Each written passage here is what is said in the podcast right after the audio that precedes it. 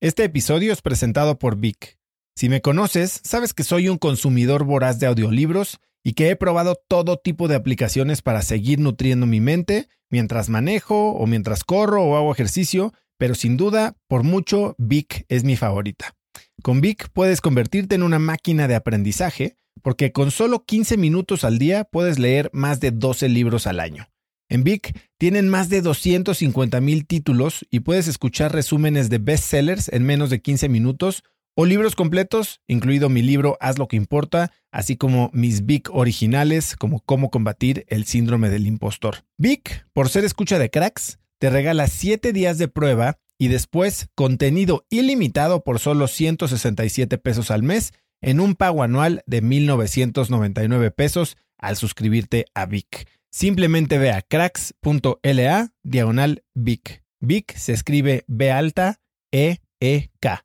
Una vez más, es cracks.la diagonal Vic. Este episodio es presentado por Hospital Ángeles Health System. Cada invitado con el que platico en el podcast me abre los ojos a nuevas tecnologías que están impactando de forma positiva la manera en que todos nosotros vivimos. Una de las áreas en las que el avance tecnológico está generando más impacto es en el área de la salud, especialmente con los avances en cirugía robótica que permiten intervenciones con menos sangrado, menos dolor, cicatrices más pequeñas y una recuperación mucho más rápida. Hospital Ángeles Health System tiene el programa de cirugía robótica más robusto en el sector privado en México. Cuenta con 13 robots Da Vinci, el más avanzado y versátil del mundo, y con el mayor número de médicos certificados en cirugía robótica, con la cantidad de horas necesarias para poder operar, ya que tiene el único centro de capacitación de cirugía robótica en todo el país. Este es el futuro de la cirugía. Si quieres conocer más sobre el programa de cirugía robótica de Hospital Ángeles Health System y ver el directorio de doctores, visita cracks.la diagonal ángeles. Una vez más, es cracks.la diagonal ángeles. Consulta a tu médico. El problema es que los trabajos de hoy es pícale un Excel 700 veces en un día viendo una pantalla y al final de la semana es de, ¿qué hiciste? Pues nada, güey, reportes. Pues claro que te van a tener que mandar un taller de meditación, felicidad y yoga y pensamiento positivo, porque tu trabajo es miserable. Nadie te reconoce. No tienes un maestro que te dé tu lugar. No eres maestro de nada y no te puedes ver reflejado en el fruto de tu trabajo. El trabajo debería ser algo que te diera orgullo.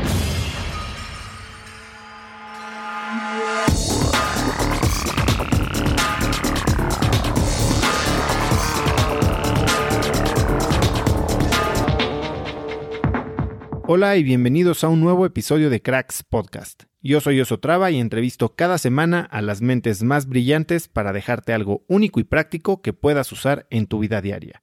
Hoy tengo como invitado a Diego Rusarín. Puedes encontrarlo en Instagram como arroba Diego Rusarín. Rusarín es con doble Z. Diego es un diseñador brasileño especializado en food design que hoy es fundador y CEO de Foodlosofía, el más grande centro de innovación y diseño de alimentos en el mundo. Diego también es conferencista internacional en temas de futurismo, de diseño de producto y de psicología social, compartiendo escenario con personalidades como Gary Vaynerchuk y Barack Obama. Hoy Diego y yo hablamos de futuros distópicos, de la relación entre el éxito y la felicidad, de paternidad y de cómo manejar expectativas para tu beneficio. Así que sin más, te dejo con esta entrevista con Diego Rusarín. Diego Rusarín, Qué bueno tenerte aquí. Mucha, muy, muy solicitada esta entrevista, la verdad. Qué bueno que al fin pudimos hacerla. Pues digo, primero que nada, muchísimas gracias por el espacio, por el tiempo. De verdad, un, gusto y un orgullo estar aquí contigo. Y solicitado, de verdad, te, te pidieron mucho que viniera. Sí, sí, sí. Pues tú y tus cientos de miles de followers y tu filosofía que, que trasciende fronteras. Pero sí, muy, muy solicitado, la verdad, y contento pues de que al final se nos hizo pues ahora hay que cumplir. Vamos a ver qué espera la que gente. Haya problema.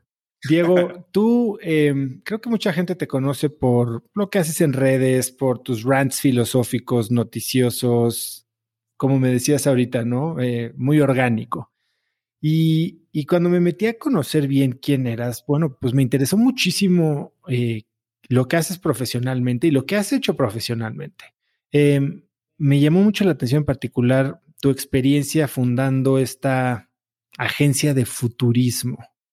¿Y cómo la describes como un lugar al que iba la gente buscando que ustedes imaginaran diferentes futuros. ¿Me puedes hablar un poquito de qué significa eso y cómo es el proceso de imaginar un diferente futuro? Sí, eh, la agencia a la que te refieres se llama Foodlosofía, que es eh, la agencia con la que estoy, bueno, la agencia que fundé hace como cinco años. Eh, Foodlosofía es, una, no, es la mayor agencia del mundo de food design, que es diseño de comida, y nosotros trabajamos justo con eso que comentaste, que es prospective thinking, ¿no? Que es pensamiento prospectivo.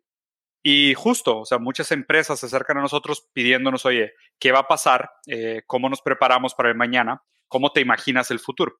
Y, y, siento que ese ha sido como mi, no sé si mi mayor talento o lo que más me ha ayudado a salir adelante, es que siempre me he sentido como en esta frustración de a veces poder entender qué va a pasar. Obviamente, la gran mayoría de las veces me equivoco, seguramente, ¿no? Pero a veces sí latino, güey. O sea, a veces sí es de que, oye, pues creo que las cosas se van a mover en esta dirección, y normalmente estoy uno o dos años antes de la curva y está esa frustración de que todo el mundo dice, güey, ¿cómo puede ser? Claro que no, estás loco, estás haciendo puras pendejadas. Y después pasan tiempo, pasa un año, dos años y, ah, la madre, vamos a platicar con Diego porque resulta que sí tenía razón para dónde iban las cosas, ¿no? Y, creo que mi carrera siempre ha estado alrededor de eso porque siempre he sido una persona como muy creativa, muy divergente, muy inconforme, muy, sabes, muy de tomarse las cosas por las manos y crear el futuro. Y la agencia es una traducción de esa parte de mí, de esa parte de mi pensamiento. Y crear el futuro, a fin de cuentas, lo que tienes que hacer. Yo sinceramente soy contra el futurismo per se, pero creo que uno puede leer eh, cosas que están sucediendo y tratar de estirar esos escenarios y ver a dónde llevarían esos escenarios, ¿no? Lo cual tampoco siempre es una, una certeza de, de realización, porque también lo que pasa es de que muchas veces lo que sucede con el futuro es que los movimientos son antagónicos a las tendencias del presente.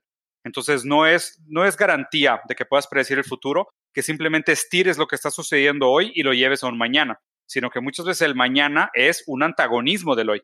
Entonces, tienes que navegar entre esta, pues, diseño de utopías, diseño de distopías, diseños realistas y ver realmente hacia qué direcciones se puede mover el futuro. Y eso es un poquito lo que hacemos dentro de Filosofía. Cuéntame un poco cómo es el proceso, ok. Una cosa es imaginar y seguir, tirar líneas de tendencia y seguirlas hacia un futuro de 5, 10 años, tal vez dos años, que es donde me dices que puedes ver tal vez con mucha más certeza. Primero, ¿en qué rangos te mueves de tiempo? O sea, ¿qué, tanto más adelante de lo que estamos viviendo hoy normalmente te piden imaginar? Y, dos, porque de ahí va a salir mi siguiente pregunta, entonces me, me gustaría saber eso. Va, mira, de hecho, eh, hemos trabajado con todo tipo de scopes y de hecho antes yo tenía otra agencia antes que esta, que estaba en París, San Paulo y Singapur, que fue mi agencia anterior. Y esa era una agencia de, que se llamaba Bureau de Style, que era una casa de tendencias, ¿no? De, muy a la francesa. En esa trabajábamos con proyectos solo entre 5 y 10 años a futuro. Pero te soy sincero, güey, es sumamente frustrante porque muy raramente se tangibiliza eso. O sea, yo te puedo enseñar los libros que publiqué sobre cómo pensé que iba a ser la comida en el 2008, pero libros publicados en el 2000 y nada que ver, güey. O sea, en algunas cosas sí le atinamos, pero la gran mayoría era como que ni al caso, güey. O sea, nada más hiciste un ejercicio de nuevo, de estirar el presente hacia el futuro.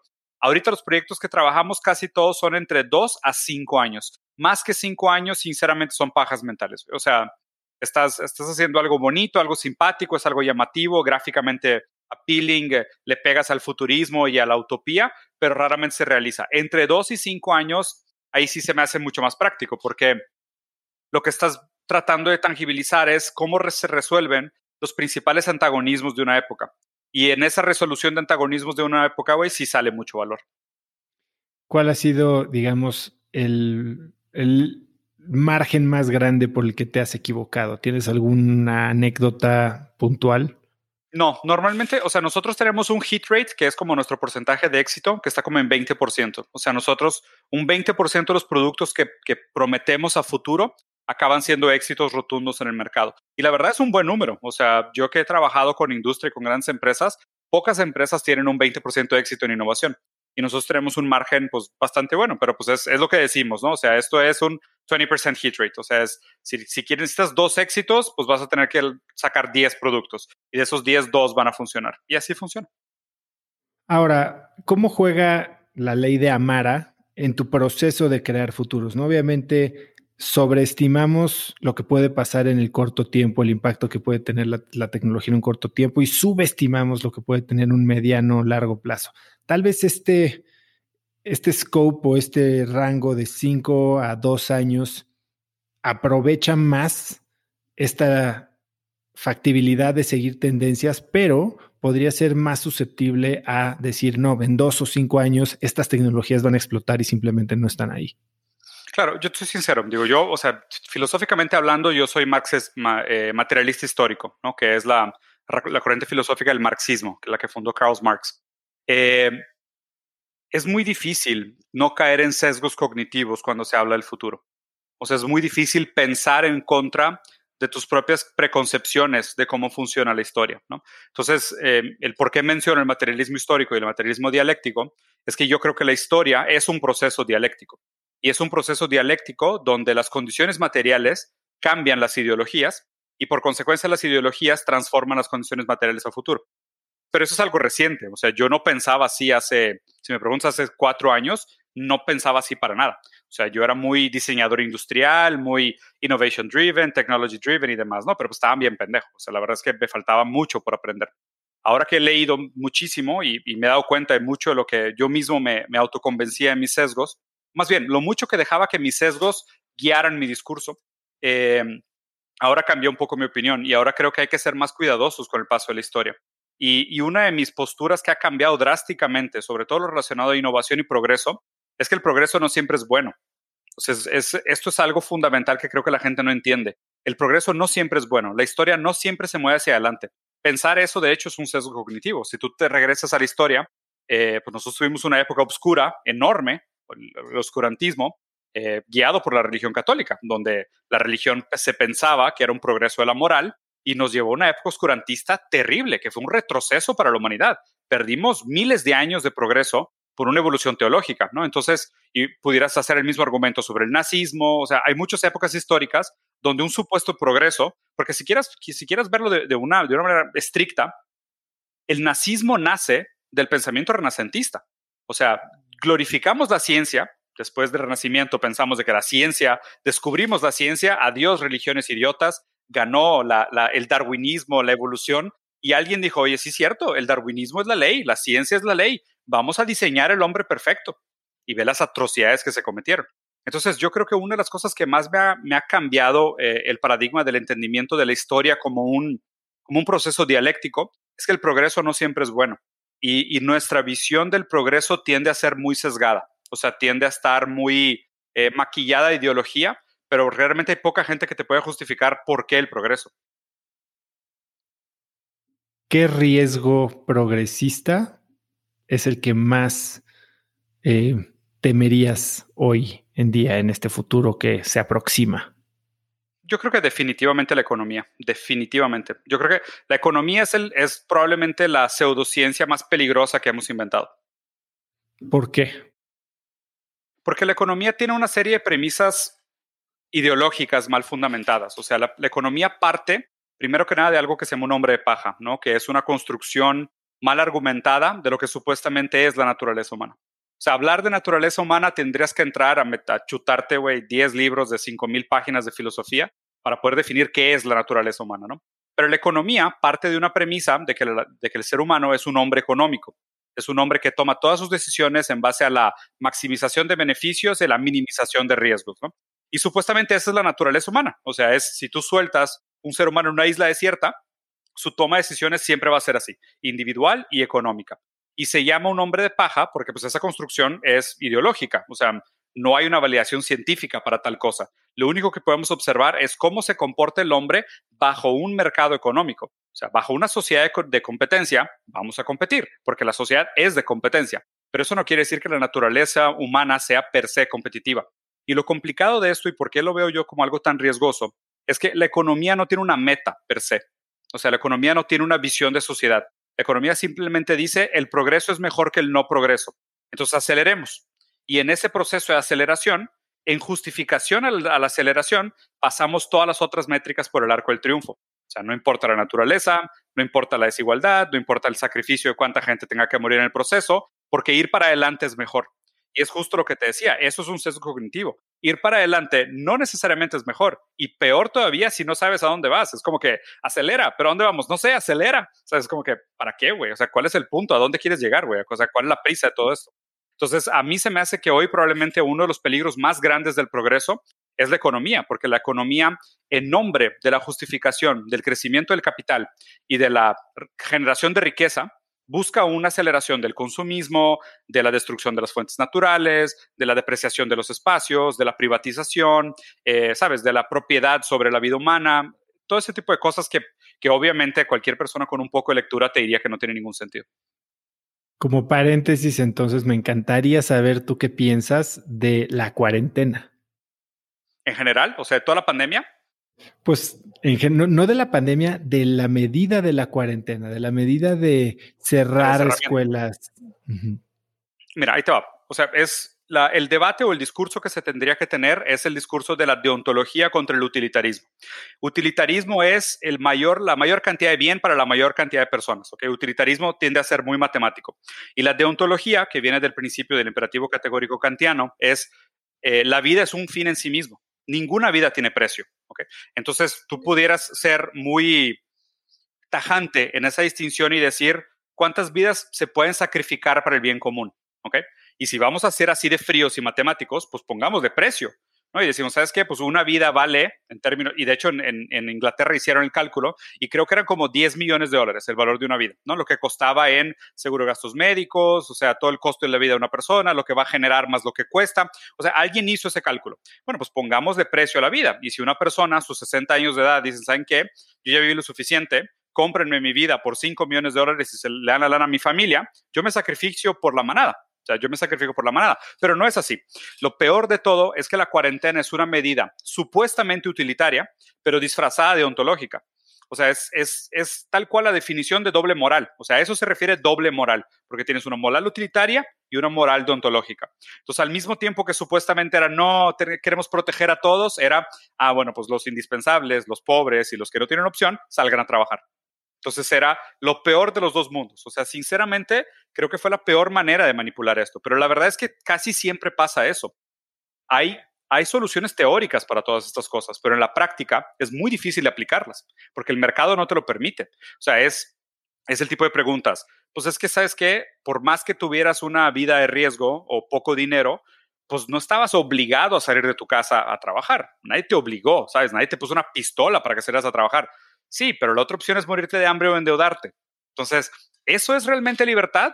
O sea, cuando la otra opción es morir o endeudarte, ¿es realmente libertad o opinar entre esas dos cosas? Y claro que no. Cualquier persona que, sepa, que haya leído sobre libertad te dice, eso no es libertad real. Entonces, me parece muy injusto que, a ver, estas justicias ya existían. O sea, estas, justicias son intrínsecas del, sistema económico en el que vivimos, del modelo social que, que, en el que nos tocó vivir pero la pandemia los, los evidenció, los puso en evidencia. Entonces, justo lo que me parece más absurdo de todo esto de la cuarentena es hablar de esta, de los trabajos indispensables. Y si te das cuenta, justo los empleados indispensables son los que tienen los peores sueldos. O sea, el que recoge la basura. No, los enfermeros, los bomberos, cabrón, los bomberos tienen que hacer rifas para sobrevivir. O sea, ¿en qué, ¿en qué mundo vivimos? O sea, realmente a quién estamos beneficiando. O sea, ¿en qué, ¿en qué mundo un marquetero que hace comerciales para vender carbohidratos vacíos gana más que un médico? Ahora, me dijiste que como parte de tu trabajo es, y creo que cuando imaginamos futuros, todo el mundo piensa en la, en la utopía, ¿no? En cómo se ve, qué, qué maravilla nos va a traer el futuro. Este, el futuro es abundante, como dice Peter Diamanti, Diamandis. Eh, pero tú también imaginas distopías. Y, últimamente he estado viendo muchas series en la tele que tratan con futuros distópicos, ¿no? Una que me fascinó es The Handmaid's Tale, ¿no? Del libro de Margaret Atwood. Tú, de, de todo esto que has visto, sé que no ves mucha tele, pero, o libros que has leído, ¿cuál crees que es la distopía más probable de las que estamos viendo comúnmente comercializadas? Mira, de hecho, eh, es, muy interesante el tema. Y de hecho, sí, no veo tantas series, pero sí veo muchas películas. Me encanta el cine, güey. Y libros, sí, pues muchísimo, güey. Pero fíjate que, eh, ¿cómo cambió? ¿De qué generación eres? ¿Cuándo naciste? ¿Qué año? 78. Ah, eres 78. Finales de 78. Yo igual, 8-2, eh, no estamos tan lejos, somos contemporáneos. Ahí te va. Si te fijas, cuando nosotros crecimos, todavía existían los Jetsons, ¿sabes? Existía todavía utopias a futuro, ¿ok? Poco a poco todas estas utopias se fueron muriendo. Y ahorita estamos en el reino de la distopia. O sea, después de los 80s, ya terminando los 80s, empezó Mad Max, ya en los 99 Matrix, ¿sabes? Y empezó toda esta onda de no hay futuro, se cancela el futuro, olvídense, no hay futuro. ¿Por qué? Está muy cabrón, güey. Y de hecho hay un autor muy interesante que se llama Guy Debord, que habla, bueno, Guy Debord habla sobre sociedad del espectáculo, pero hay, hay otro autor que se llama Derrida, que escribió un libro sobre la ontology, que es el, los fantasmas de las ontologías muertas. Y siento que justo esa generación que nos tocó vivir, no tenemos esperanzas para el futuro. O sea, de hecho, lo que creo que más nos hace falta es que gente diga, así, así debería ser el futuro, así me lo imagino, así me los quiero llevar, así debería ser. Pero un futuro creíble, racional, que respete la ciencia, sabes, que contemple todas las, complejidades, las dificultades y las proyecta a futuro, ¿no? Porque si te fijas, de nuevo, los Jetsons, ¿qué era? Era el estilo de vida de los 70 estirado al 2100 pero era lo mismo. O sea, existía el robot, era una sirvienta gorda con, con, con overall, güey. ¿Sabes? O sea, era patético. Era, era agarrar los 70s y con TV dinners. O sea, tenían los platitos estos con comida de microondas y los estiraron 100 años al futuro. ¿Por qué? ¿Por qué? Porque así funciona la mente humana. La mente humana lo que hace es que agarra la realidad del contexto y la estira. Y, justo lo que más me preocupa de nosotros ahorita es que no hay visiones a futuro. Todas las visiones a futuro son distópicas. Y, y eso revela que ya lo vimos. O sea, ya vimos que hay problemas. ¿Sabes? Es Hunger Games, Matrix, Mad Max, Huntsman Tale, todos, güey. Problemas de escasez, problemas de sobrepoblación, problemas de desigualdad, ¿sabes? Los súper ricos que se vuelven eternos, esclavitud, eh, gobiernos autoritarios, grandes guerras apocalípticas. O sea, ya vimos que, o sea, es como si, es como si dijera, el cine es el sueño de una generación. Tú cuando sueñas individualmente, tú te quitas, te bajas todas tus barreras de protección y salen todos tus traumas, tus, o sea, muchas del el, contenido de los sueños, como lo analizó Freud, y tú sueñas con muchas cosas sin filtro y poco a poco te olvidas de tus sueños, ¿no? Porque algunos son muy traumáticos. El cine se puede analizar como el sueño de una generación entera, porque es una forma de arte y el arte de alguna manera atrapa aquello que el lenguaje muchas veces no puede atrapar. Entonces, la película, el cine, las series, la literatura eh, fantasiosa atrapa esa como inquietud de una generación. Entonces, justo lo que me preocupa ahorita es que no hay utopías. O sea, al revés, distopías, pues todas, cabrón. O sea, prácticamente todo el cine ahorita es distopías. Más bien, dime una utópica. O sea, dime una película que nos proponga una alternativa de futuro, donde nos tomamos en serio la ciencia, donde resolvimos el problema climático, donde encontramos una manera de seguir creciendo y mejorar la, condición de vida de las personas sin causar grandes desigualdades. Pero no, güey. O es Elysium, District 9, Matrix, o sea, todas son distópicas. No, o sea, el futuro se murió. Y te digo, hay muchos autores que le han dedicado libros muy interesantes, como esta idea del ontology, de, de cómo nos persiguen las utopías perdidas, las utopías muertas.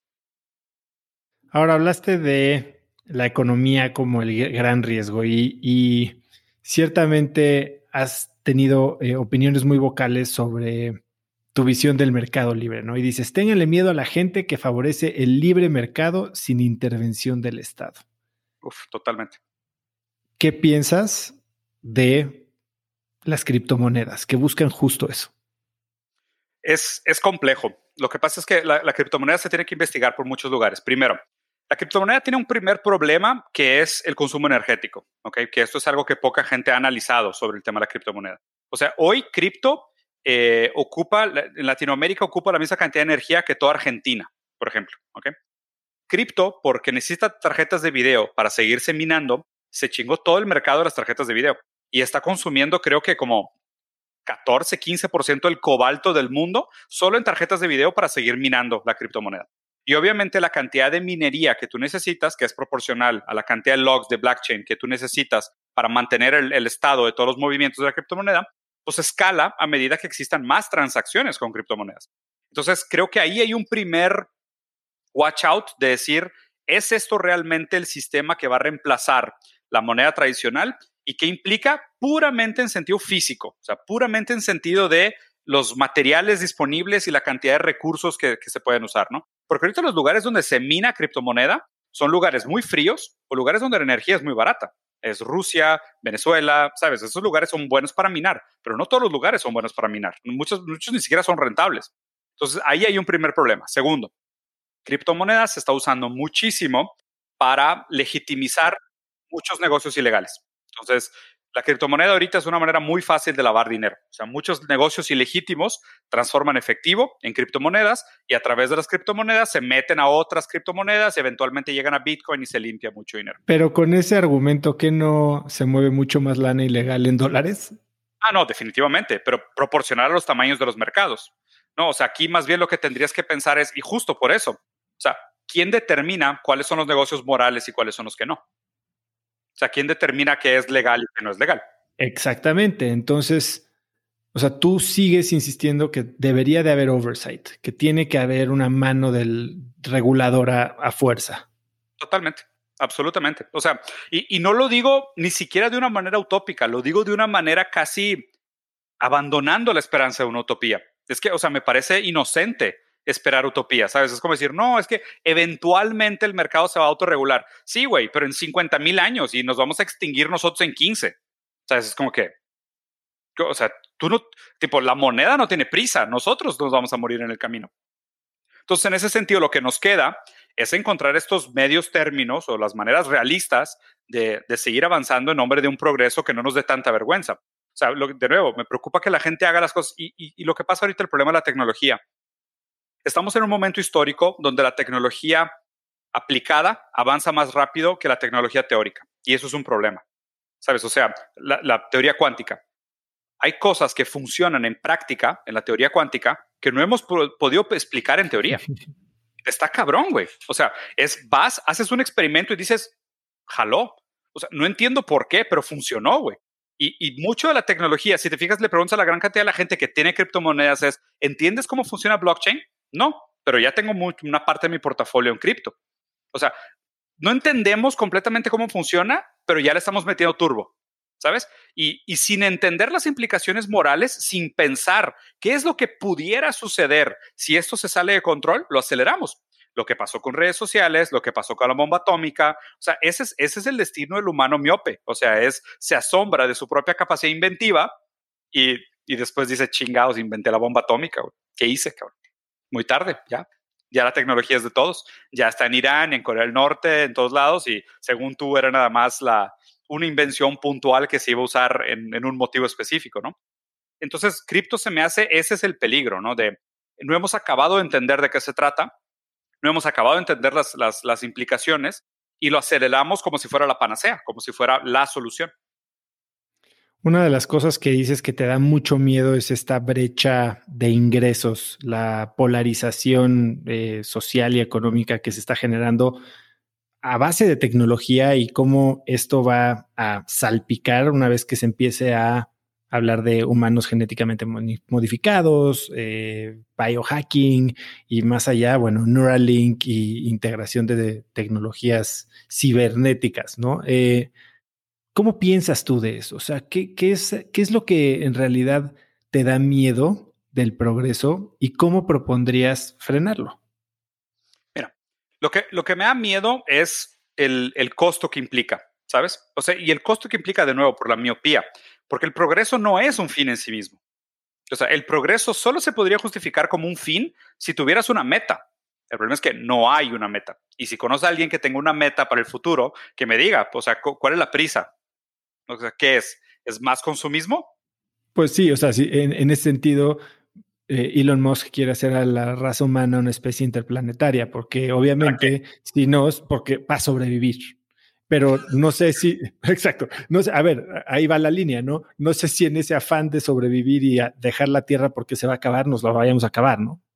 Pues obvio, obviamente. de hecho, para que se cumpla su meta, tenemos que acabar.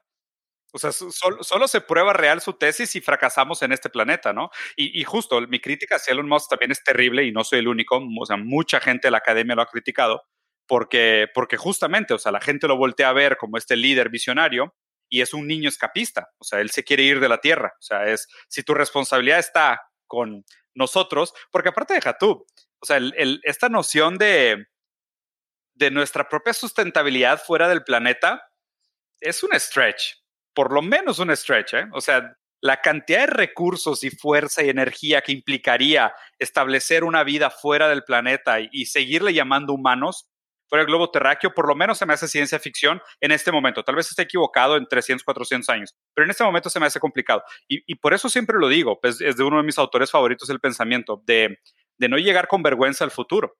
Porque uno puede decir, oye, pues llegamos a Marte.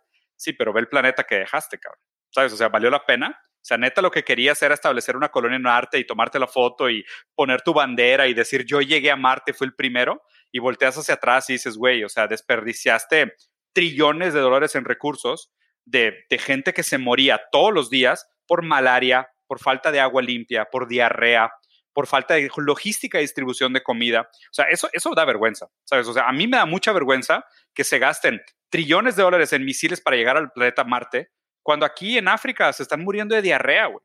Y la diarrea tiene cura hace 100 años. Pero es más importante llegar a Marte. Pues pongamos de precio a las vidas entonces. Neta. O sea, si vamos a ser así de fríos, seamos fríos. Lo que no soporto es la doble moral. Ahora, hace un momento tocaste el tema de redes sociales y ciertamente tú pues has construido una imagen, un, hasta un negocio encima de las redes sociales. Y parte de la evolución es esta dependencia cada vez más en algoritmos, ¿no? Que nos dicen que nos gusta, nos dicen quiénes somos, como esta historia de Amazon, ¿no? Que les enteró una niña que estaba embarazada por, las recomendaciones de Amazon antes de que ella supiera.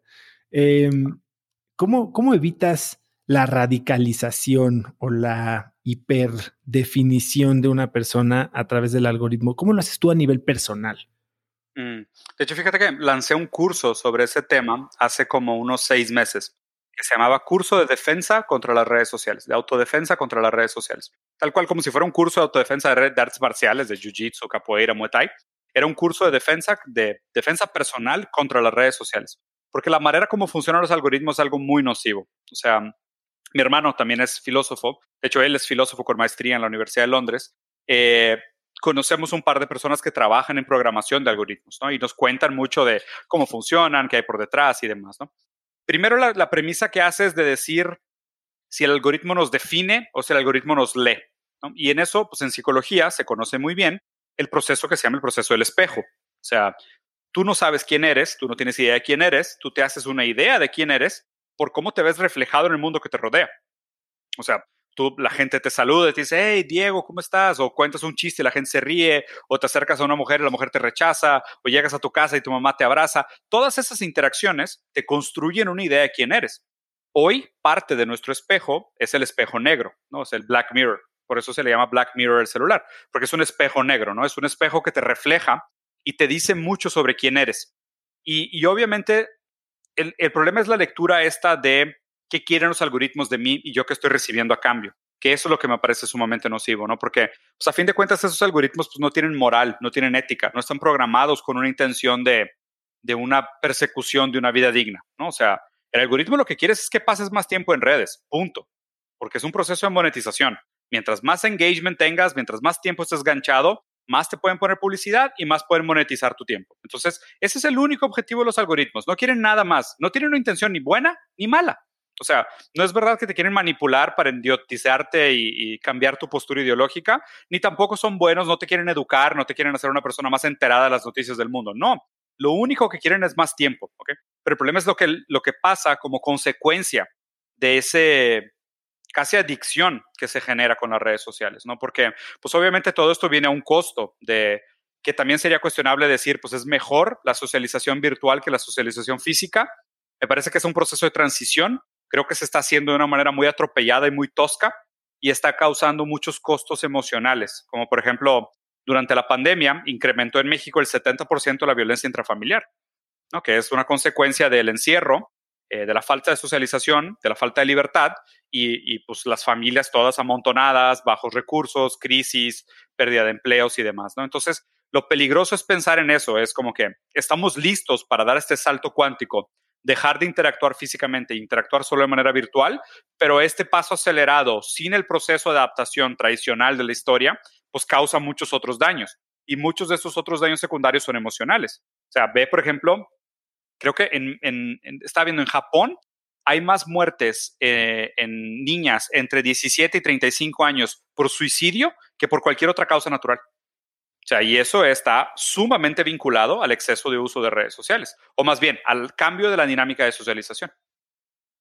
¿Y cómo entonces, a ver, cuáles son los dos o tres hacks principales de los que hablas en este curso? ¿Y dónde puedo ver tu curso, por cierto? Eh, todavía están, o sea, está en mi página en diegorosarín.com y lo pueden checar también en mi Instagram por si gustan. Eh, yo creo que las, las cosas que más me han servido, por ejemplo, yo apagué todas las notificaciones. No tengo ninguna notificación. Mi celular solo suena si alguien me llama. Y, lo mejor es que ahorita como casi nadie te llama, prácticamente mi celular, yo decido cuándo usarlo, ¿sabes? Ese probablemente las notificaciones es de los mejores cambios que puedes hacer para tu calidad de vida hoy en día. No dejar que tu vida virtual invada tu vida física. ¿sabes? O sea, si tú, si tú estás trabajando, estás leyendo, si estás con una persona, el hecho de que el celular vibre, y como ahora vibra por cualquier cosa, porque todo el tiempo está diciendo, dame atención, dame atención, dame atención, el mundo virtual invade tu mundo real. Entonces, lo primero, lo primero que tienen que hacer, apaguen todas las notificaciones. La segunda recomendación que yo les haría, que a mí también me funcionó muy bien, es eh, si están en todas las redes sociales, escojan cuáles son las tres que realmente necesitan o cuáles son las tres que realmente disfrutan o cuáles son las tres que realmente te generan valor en lo que tú juzgues como valor, ¿no? Porque eso también es algo muy, muy subjetivo. Y las demás, bórralas. No necesitas estar en todas. O sea, no necesitas estar en TikTok. O sea, si, si te vas a cambiar a Clubhouse, pues a lo mejor abandona Twitter. Si, ¿Sabes? Si, si lo tuyo es contenido Spotify, pues deja de usar YouTube. O sea, realmente creo que lo que pasa es que todas ellas compiten por nuestro share of attention. Y ese share of attention te hace sumamente ineficiente. Porque cada vez que te metes, la cantidad de noticias que tienes que revisar, y botoncitos rojos que le tienes que picar para quitarte ese tico obsesivo de no dejarlos ahí pendientes, te destrozan el día. Entonces, el, segundo tip es ese, abandonen mucho las redes sociales que no usen. Y el tercero, eh, que, también es sumamente importante, es no acepten recomendaciones del algoritmo. Porque cuando tú empiezas a aceptar muchas recomendaciones del algoritmo, dejas de pensar por ti mismo y empiezas a meterte como en un proceso automático de el algoritmo me dice lo que quiero. El algoritmo me dice qué es lo siguiente que yo debería ver. ¿Sabes? Es como si te dejaran un breadcrumb, de un, un caminito de migajas de pan que tú vas siguiendo. Pero eso crea un aletargamiento mental. O sea, de que la gente ya no tenga una intención propia de decir, tengo ganas de investigar sobre, no sé, el tratado de Bretton Woods. Pues eso te nació, o sea, fue algo en tu vida real que te despertó la curiosidad y esa curiosidad la transformas en libido y en, investigación y consumes el contenido. Versus, ah, es que me metí a ver un chisme entre no sé quién y no sé quién y luego me pusieron 20 videos de reactions de celebrities hablando sobre el mismo tema y se me fueron 6 horas haciendo nada.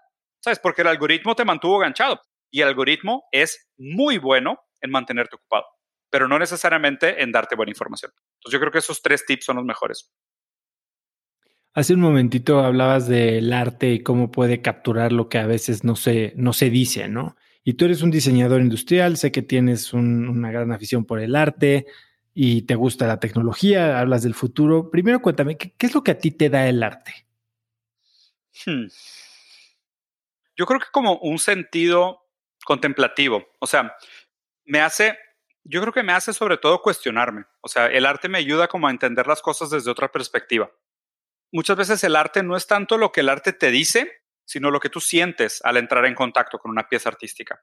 Y las piezas artísticas, creo que las que son realmente exitosas son las que logran despertar emociones fuertes en las personas, ¿sabes? Las que, las que realmente te hacen entender el mundo desde otro punto de vista, eh, ver la realidad desde otra óptica, ¿sabes? Entonces, el arte me ayuda mucho porque obviamente el arte histórico tiene otro papel, pero el arte moderno, que es muy escaso, sumamente escaso, el arte moderno me parece que tiene ese rol, ¿no? Como de, de darte, obligarte a tomar otra postura para ver la realidad o inclusive para hacer evidente muchas de estas cosas que parecen eh, como escondidas en, nuestro día a día. Yo creo que eso es el, mayor valor del arte. De hecho, yo le recomiendo a todo el mundo que, por ejemplo, en Instagram, dale unfollow a 500 personas, ya seas hombre y mujeres, lo que sea. O sea, dale unfollow a 500 personas que tengan el cuerpo bonito y darle follow a 300 artistas te van a aportar muchísimo más valor a tu vida. Y cuando tengas necesidad de ver cuerpos bonitos, son bien fáciles de encontrar, pero sigue artistas mejor, porque probablemente te agreguen mucho más a tu vida en el sentido de tener otra visión más curiosa sobre la realidad. Y, hace muchísima falta hoy en día. Recomiéndame un par de cuentas que seguir de artistas. Híjole, es que yo sigo artistas bien raros, güey. Hay, hay, por ejemplo, hay un croata que se llama eh, Petrik eh, Nutrom.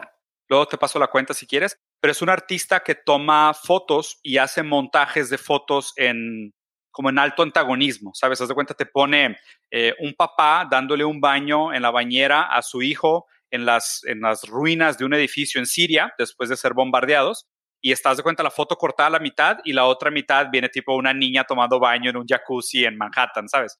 Y, y te ponen como las dos realidades y cómo se complementan. Y tiene unas fotos brutales, güey, pero impresionantes, impresionantes, impresionantes. Hay cosas muy buenas de, ese tipo. Por ejemplo, hay otro artista gráfico que es un chino que hace eh, como diseño gráfico, pero muy al estilo como propaganda moderna, como ridiculizando muchas de las cosas que están de moda en el día a día, que también me gusta mucho. Yo no sé, la verdad es que sigo muchísimo. Tengo, por ejemplo, me gusta mucho el bossa nova, entonces sigo muchos cantautores, escritores y demás. Me gusta mucho la poesía. Entonces, no sé, les recomiendo mucho, por ejemplo, a Vinicius de Moraes, que es un, poeta muy famoso, tiene libros increíbles. Me gusta mucho, por ejemplo, la poesía estructural, que es como construir poesía, pero con palabras en base al espacio. Entonces, no solo la rima y la prosa, pero sino también la organización espacial de las palabras.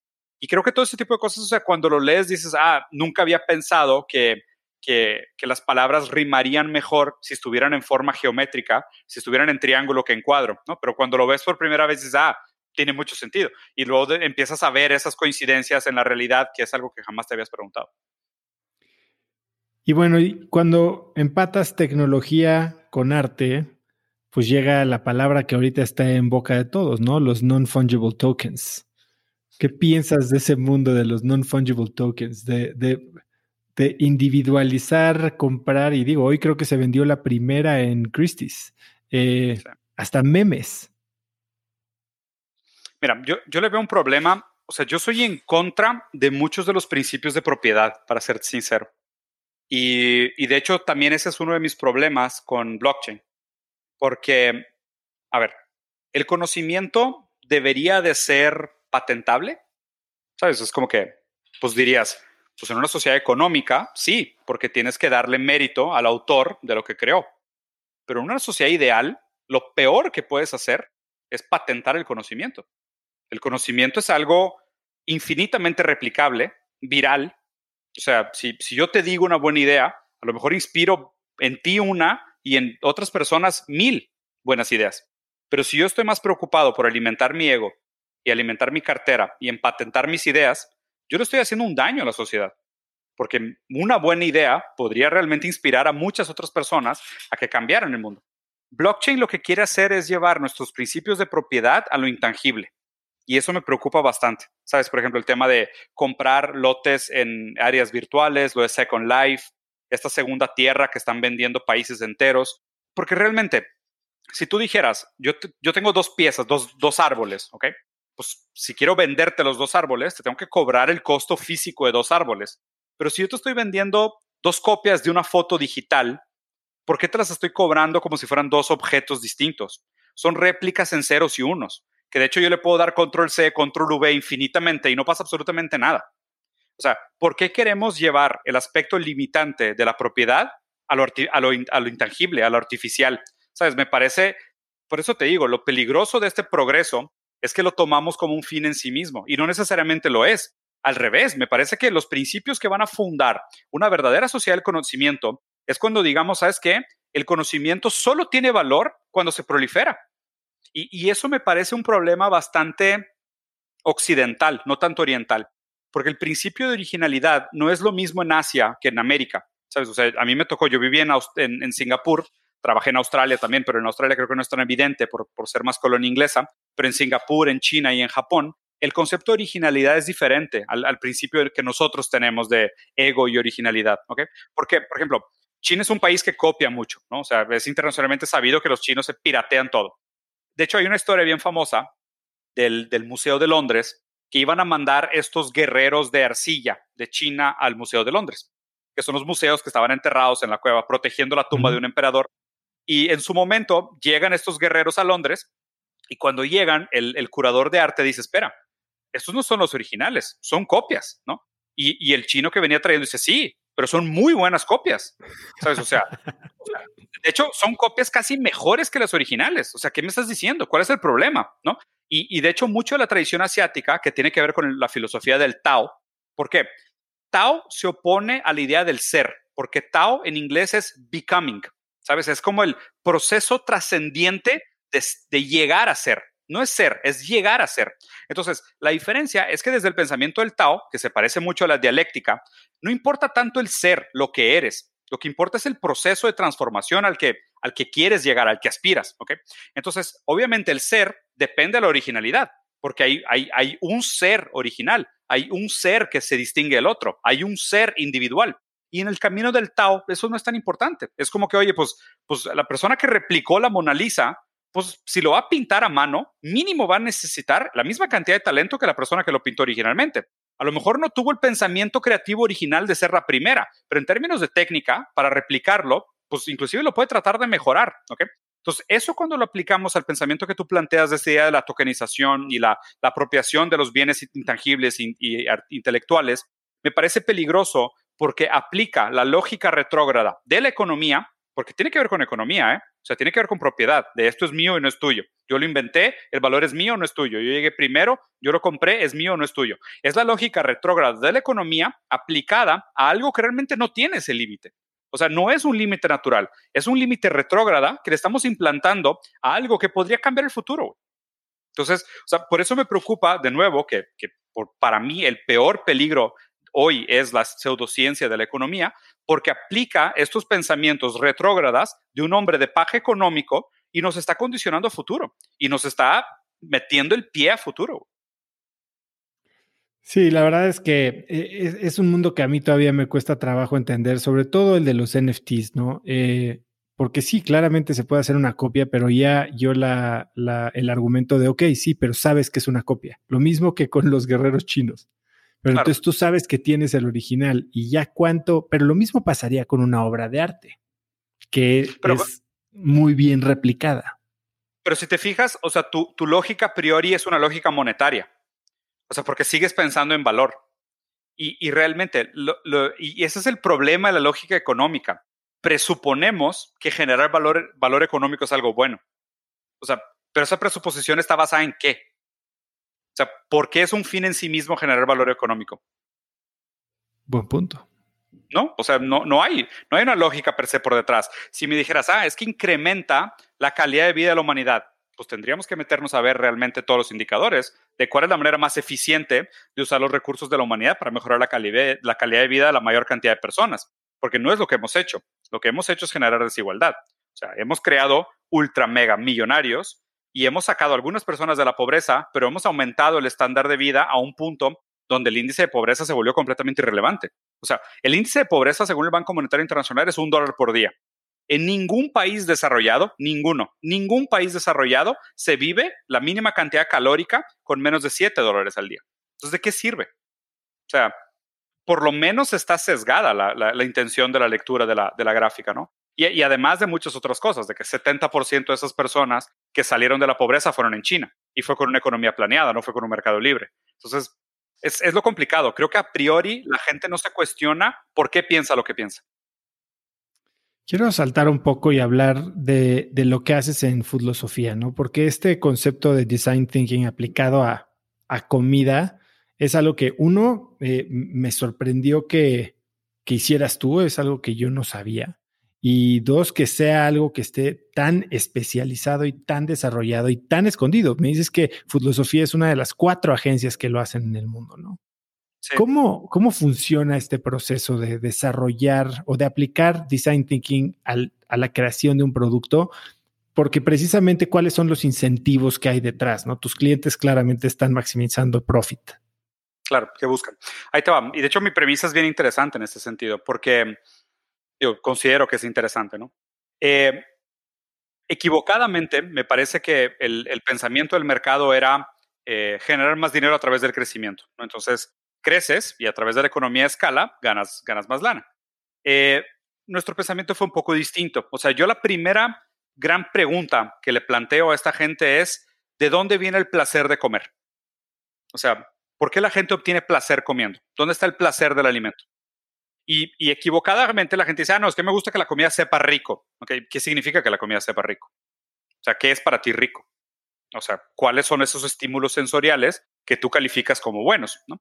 Entonces empecé a desmistificar todo eso, o sea, entenderlo desde el punto de vista psicológico y filosófico. O sea, ¿por qué la gente goza de la comida de la manera que goza de la comida? Tiene que ver con socialización, tiene que ver con lo aspiracional, tiene que ver con la exclusividad, tiene que ver con la experiencia, con el storytelling, con el afecto, con el confort, con N artículos y peyorativos y adjetivos y lo que tú quieras. Entonces, la primera premisa que yo le planteé a la industria era, a ver, lo primero que está equivocado es que ustedes tengan un modelo de negocio de volumen cuando deberían de tener un modelo de negocio de experiencias. Eso es lo primero que está equivocado. Y eso tiene para mí el fundamento moral de que la industria de agroalimentos y principalmente la cárnica es de las que más contamina.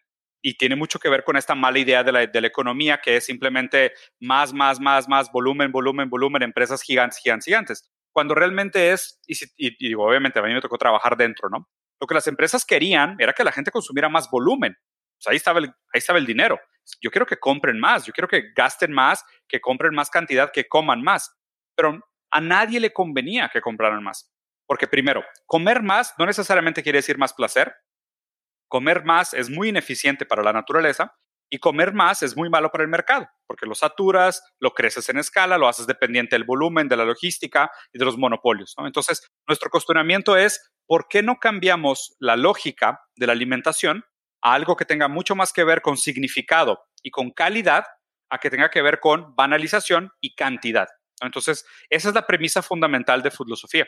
Y la verdad es que extrañamente, y, mucha gente me dice que, güey, es que, o sea, ¿cómo puedes pensar de la manera que piensas y decir las cosas que dices y trabajar con multinacionales? Y la verdad es que les sorprendería, porque las personas con las que trabajo muchas veces están 100% de acuerdo conmigo. O sea, dicen, güey, yo te sigo. O sea, me encanta lo que dices y concuerdo con, la, con las cosas que dices.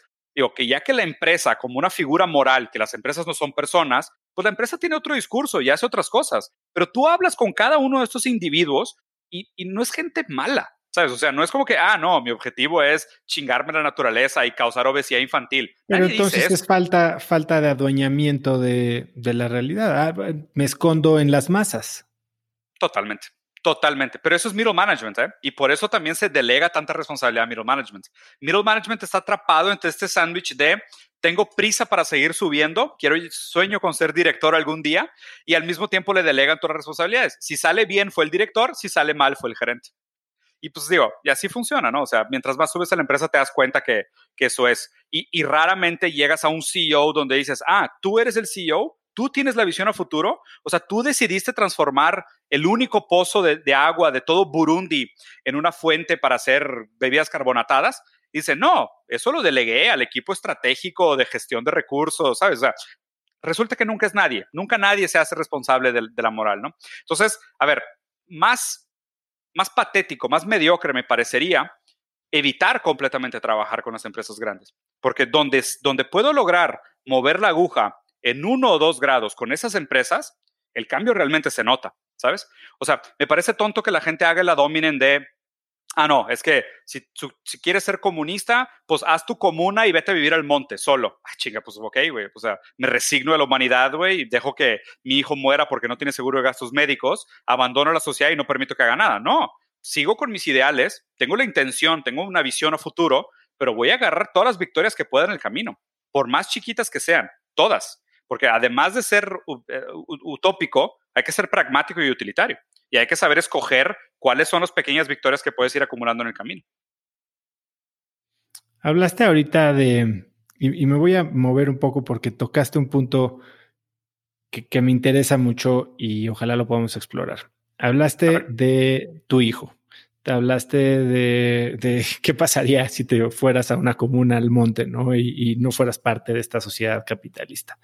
Em, tú, eh, tu papá se divorcian y, pierdes a tu papá, o al menos la figura paterna, después pierdes a tu padrastro y eso has dicho que te, te hizo cuestionarte la figura de paternidad o el rol de la figura paterna.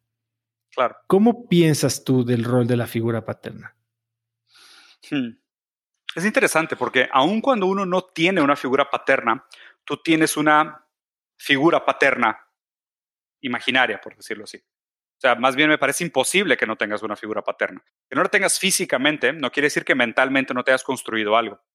Y, y, obviamente, ¿no? Aquí cada caso es un caso. De hecho, sobre todo la psicología no intenta hacer ciencia y no es ciencia porque donde la ciencia estudia los fenómenos generales, la psicología estudia los fenómenos individuales, que son completamente opuestos. ¿no? O sea, tú no puedes partir nunca de lo individual a lo general, pero a veces de lo general puedes sacar algunas, algunas suposiciones sobre lo individual. Pues esta idea del caso por caso es, a mí, la condición que a mí me tocó, la historia que a mí me tocó, me hizo cuestionarme mucho sobre cuál era el rol de un papa, cuál es el rol de una figura paterna. Y, creo que cada quien lo vive a su manera, ¿no? ¿Tú, tú tienes hijos también? Tengo dos. Ah, Cerca de los tíos, seis y cinco. Ah, igual, de los míos ocho y cuatro. Entonces, bueno, de eh, hecho, me, dio, me dio risa que un día en una conferencia caía hasta todo el mundo que tenía más de dos. Más de tres, sí, claro. Sí, hablando sobre la sustentabilidad. Me encanta que la gente hable de usar popotes de hierro con cinco hijos. Se me hace lo más patético del mundo. Estoy totalmente de acuerdo. Sí.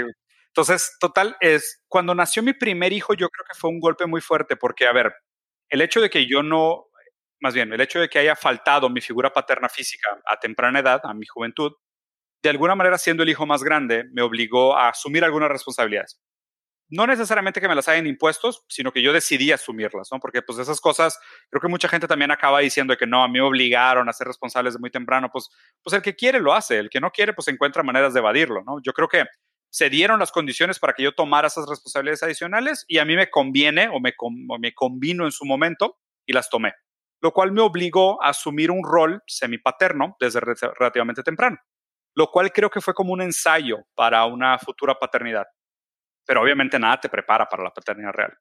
Y creo que fue para mí como un choque entre lo que yo pensaba que era ser papá versus lo que realmente es ser papá una vez que ya tienes un hijo, ¿no? Y, digo, con los ocho años de aprendizaje que me ha dado mi hijo, que, que la verdad es un, es un caso complejo, digo, no sé si sabías, pero tiene una enfermedad genética muy rara, neurodegenerativa, súper compleja, que requiere una carga de medicinas pesadísima, suplementación. Nos cambió la vida completamente, o sea, fue una cachetada en la cara, la verdad, fuerte. Eh, me vino a poner en jaque como esa idea idealizada de lo que yo tenía que era la responsabilidad de un padre versus lo que es ser papá eh, en práctica, en realidad, ¿no?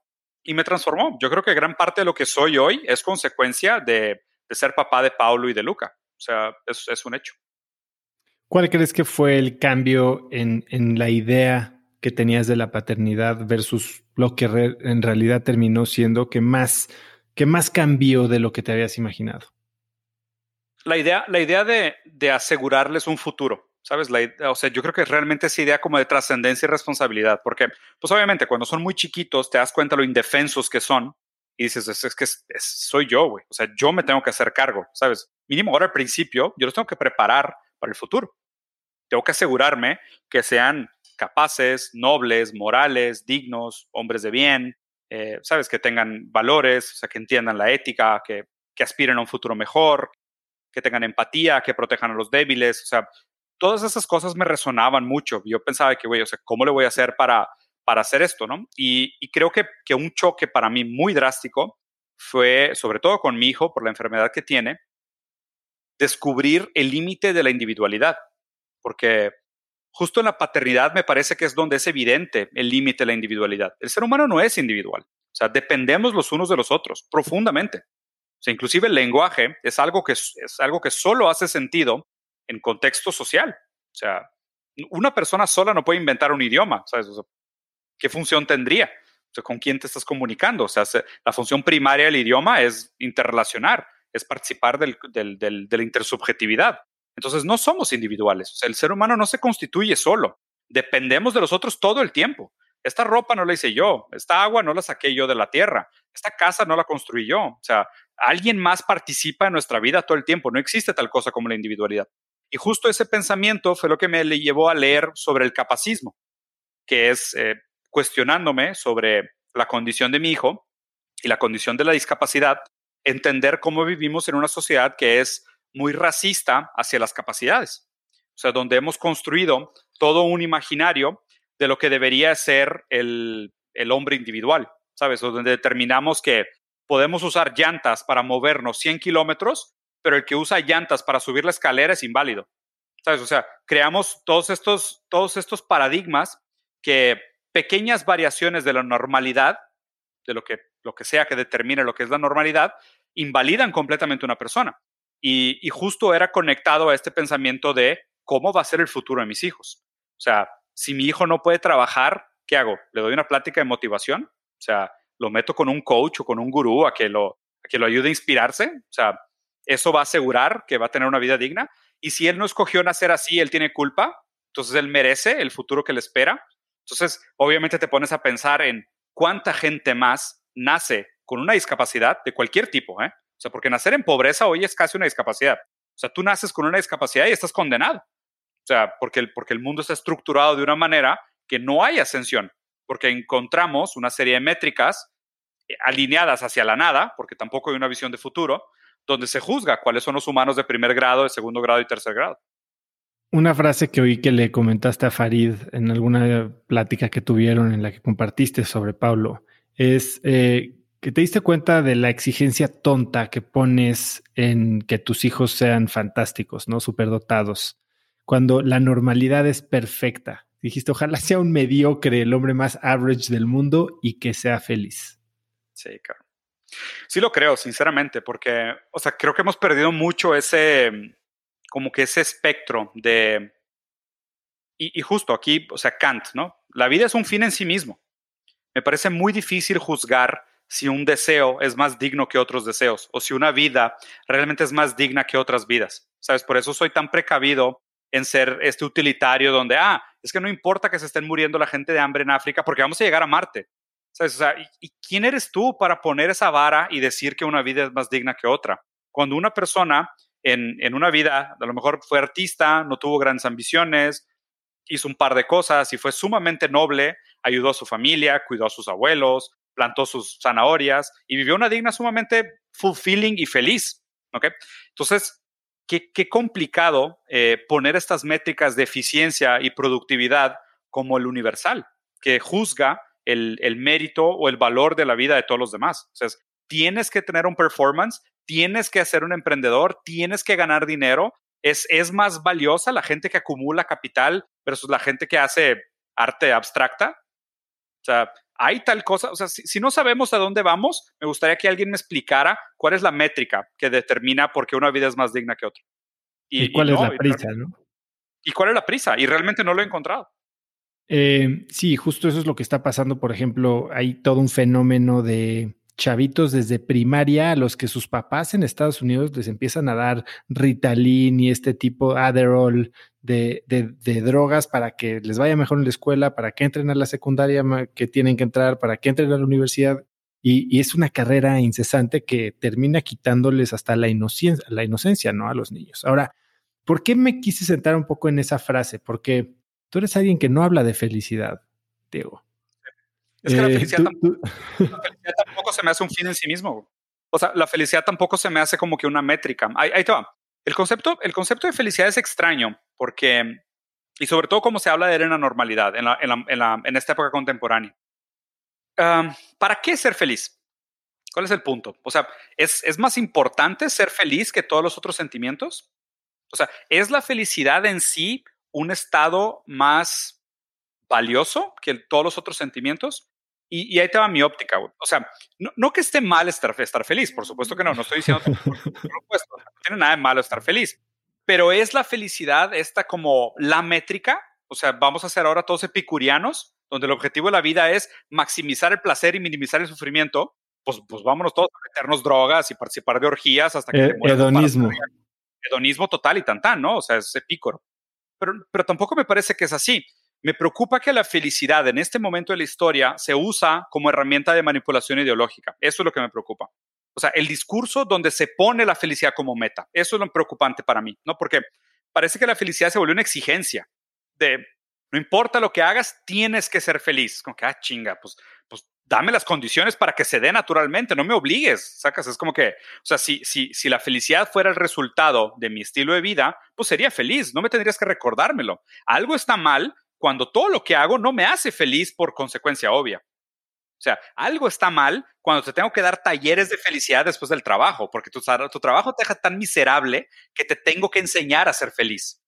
Entiendo, entiendo, pero entonces ahí empiezas a acomodar los, las piezas del rompecabezas, porque por un lado eh, nos están condicionando a perseguir un estándar de felicidad material, comercial, este, de belleza, lo que tú quieras, que genera un gap enorme entre la realidad imperfecta que vivimos, nuestra, pues sí, nuestro, presente, nuestro soy, con lo que deberíamos de ser, ¿no? Estas expectativas de cómo tendríamos que ser y entonces podríamos ser felices.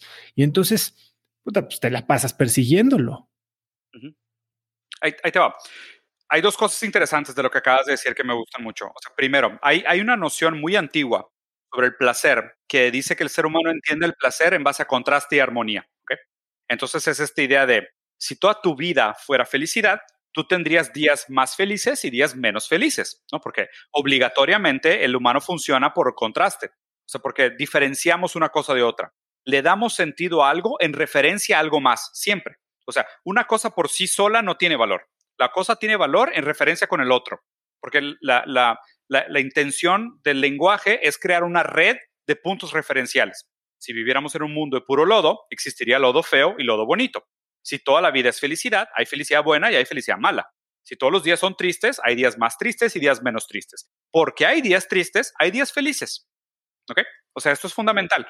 el, ser humano entiende la vida por contraste y armonía. Por eso dices de que es que cómo puede ser, ese chavo tiene un carrazo y no está feliz. Pues claro, porque por contraste, él le tiene envidia al güey que tiene el helicóptero.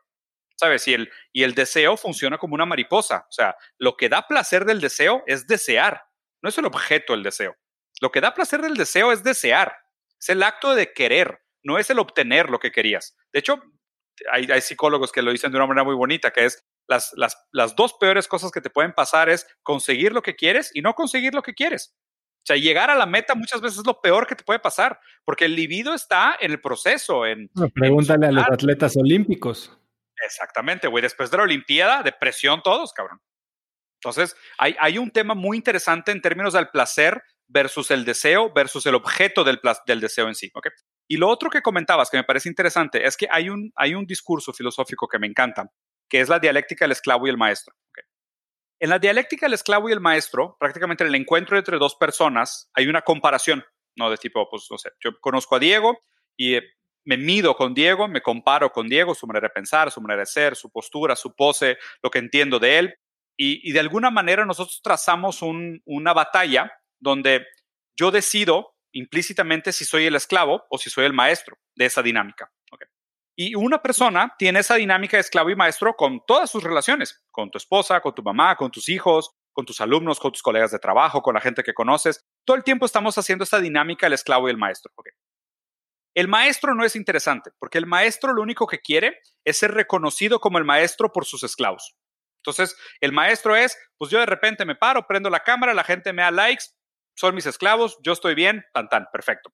El problema es cuando uno es esclavo de alguien más. El esclavo todo el tiempo quiere el reconocimiento de un maestro, pero el maestro nunca reconoce a los esclavos. Entonces, ¿qué pasa? El esclavo busca reflejarse en la naturaleza, para encontrarse en la naturaleza. Esto lo hacemos a través del trabajo. Transformamos madera en un barco, transformamos unas piedras en una escultura, transformamos pintura en una obra de arte, ¿ok? Para vernos reflejados en el fruto de nuestro trabajo. Porque así algo inmaterial es donde yo me veo reflejado como persona. Eso, eso debería ser la función del trabajo. El trabajo debería ser algo que te diera orgullo, que llegaras a tu casa y dijeras, güey, hoy construí un ferrocarril. El problema es que los trabajos de hoy es pícale un Excel 700 veces en un día viendo una pantalla y al final de la semana es de que, ¿qué hiciste?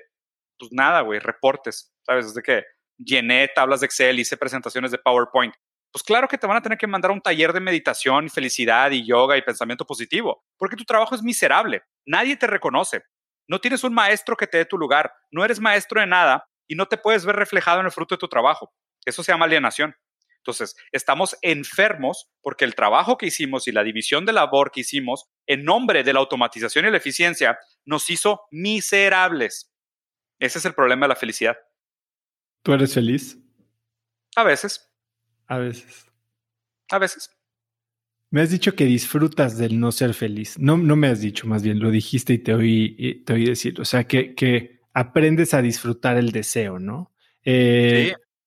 Al mismo tiempo, Naval Ravikant, que no sé si lo has leído, habla de, del deseo eh, como este contrato que hacemos con nosotros mismos de ser infelices hasta que no conseguimos lo que queremos. O sea, básicamente está hablando de que en el momento en que el deseo existe en nuestra vida, existe la infelicidad.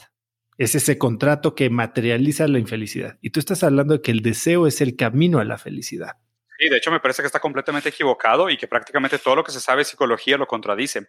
Porque, eh, o sea, me parece como este desapego budista romantizado, ¿no? Como decir, eh, lo, que está, lo que está diciendo es como está postergando el deseo a que la infelicidad es esta incomodidad que te motiva a continuar hasta obtener lo que quieres. ¿Eso es lo que está diciendo? Básicamente no. Lo que dice es no quieras. O no desees nada. No desees. no, pero no se puede. O sea, el, de hecho, justo, el, desde el punto de vista psicoanalítico, lo que nos hace desear es sentirnos incompletos. O sea, uno siempre se siente incompleto. Tú nunca sabes qué es lo que te falta, pero sientes que te falta algo para ser tú. Esa distancia entre lo que tú crees que eres y lo que sabes que te falta, pero no sabes exactamente qué es lo que te falta, es lo que te hace vivir. O sea, ese es el deseo de la vida. Es esta distancia entre tu yo, que sabes que algo le falta para ser tu yo completo, y esa idea del yo completo que te has construido a través de la teoría del espejo con los demás. Esa distancia es la vida. O sea, si no existiera esa distancia, tampoco hay deseo de vida. Eso, eso es la teoría de la falta de Lacan. Y la falta es algo bien interesante analizarse porque es justo, es como si tuvieras un agujero en el pecho, pero ese agujero es amorfo. De repente tiene forma de carro, de repente tiene forma de novia, de repente tiene forma de empresa, de repente tiene forma de medalla de oro, de repente tiene forma de camiseta o de reloj o de vino con los amigos, pero esa falta va tomando el deseo de lo que tú crees que quieres y todo el tiempo estás persiguiendo ese eso que, crees que te va a hacer una persona completa y nunca lo eres. Y es lo bueno, porque de hecho el, sentirte completo, sentir no me falta nada, es una buena manera de llegar a la psicosis. Pero entonces, a ver, para ti que eres fan del coaching, me suena que me estás coachando ahorita porque me estás diciendo, güey, cambia nada más la óptica de, de tener la satisfacción en el momento en el que, que te completas a aceptar que la satisfacción viene del proceso ahí te va. Hmm. Ya te puse en una posición difícil, ¿eh? No, lo, que pasa, es de que es que es la diferencia. Para mí, de hecho, mucha gente que hace coaching y mucho del contenido de coaching es filosofía reciclada. O sea, son los estoicos, es Seneca, es Marco Aurelio, o sea, agarran filosofía y para mí gran parte del problema del coaching es más la forma que el fondo. Porque, o sea, de nuevo, ¿está mal ser feliz? No. ¿Está mal estar motivado? No, no tiene nada de malo estar motivado. ¿Está mal perseguir tus deseos? No, por favor, persigue tus deseos. Mi problema es este, la solución a todos tus problemas es este curso de cinco pasos que cuesta 500 pesos y es la solución a todo lo que está mal en tu vida. Ese es mi problema. O sea, mi problema es que te lo vendan como panacea, que no es nuevo. O sea, es de toda la vida que los coaches han hecho esto. Y hoy les dicen coaches. Antes eran vendedores de aceites de serpiente, se paraban en un pueblo, venían un, un agüita que curaba la infertilidad, la mala memoria, el speech problem, todo, vendían sus aceites de serpiente y se mudaban al siguiente pueblo. O sea, lo que creo que la gente tiene que acabar de entender es que no existen tal cosa como las panaceas. O sea, lo difícil es hacer paz con la imperfección, con la incompletud, con la insatisfacción, con la falta. O sea, esto, es coaching. Pues, si quieres que esto sea coaching, perfecto, tómenlo como tal, pero aprendan a vivir con frustraciones. O sea, lo que me parece equivocado es que se use como lavado ideológico para decir a la gente lo que te falta para ser feliz es esto. Al revés, yo te estoy diciendo, no, esto no te va a hacer feliz para nada. Sí, entonces tú justo lo que estás diciendo es, no hay que evitar estar decepcionado, sino aceptar que vamos a estar decepcionados. Es que es inevitable, sí, claro. Es que no, no solo es inevitable, casi creo que es necesario. Porque justo, ¿cómo le darías valor a los días buenos si no existieran días malos? O sea, lo que me parece tonto es como romantizarlo y, y, y, el, híjole, el tono empresarial, güey. Es lo que me, me truena la cabeza, güey. ¿Sabes? El tono de administrate como una empresa y ay, es como que, cabrón, no eres un producto.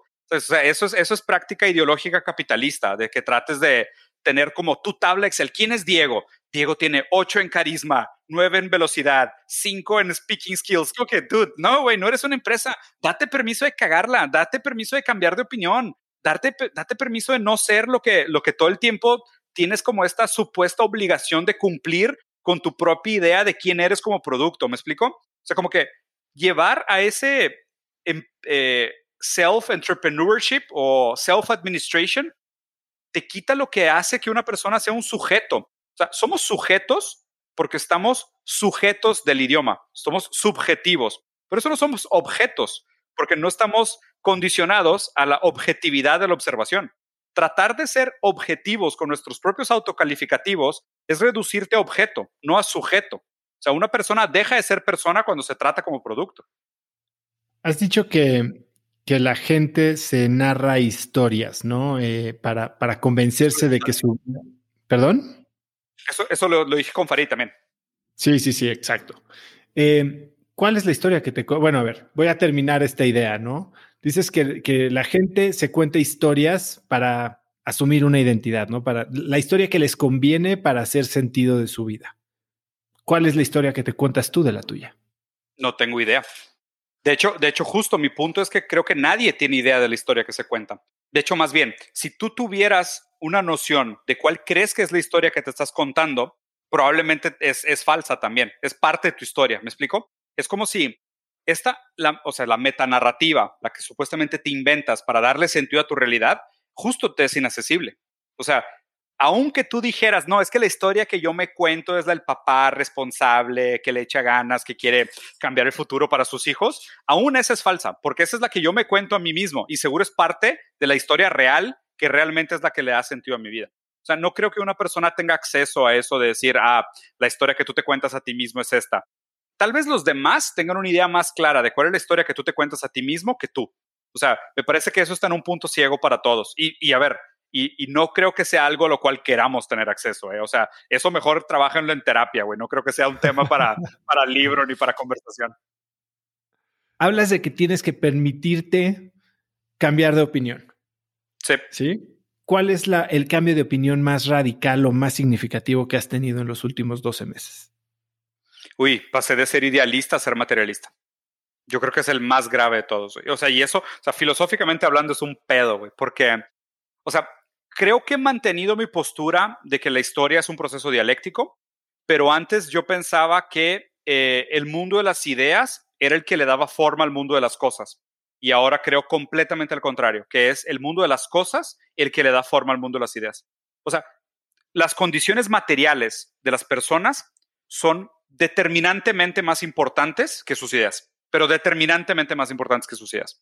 Y eso es algo que cambié de opinión relativamente hace poco tiempo. O sea, tenía esta duda, lo venía trabajando, seguía como medio resistiéndome y ahora, ahora estoy, o sea, totalmente de este lado, o sea, soy totalmente materialista.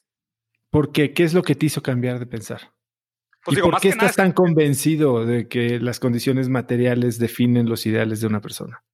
Porque las cosas vienen antes que las ideas, ¿ok? O sea, las, cosas, las cosas existen antes que las ideas. El mundo físico existía antes que el mundo de las ideas. O sea, la Tierra ya estaba aquí antes de que existiera una primera persona con una idea, antes, antes que existiera una primera noción, antes de que existiera una primera intencionalidad, por decirlo así, ¿no? Entonces, y no creo que la materia tenga idea.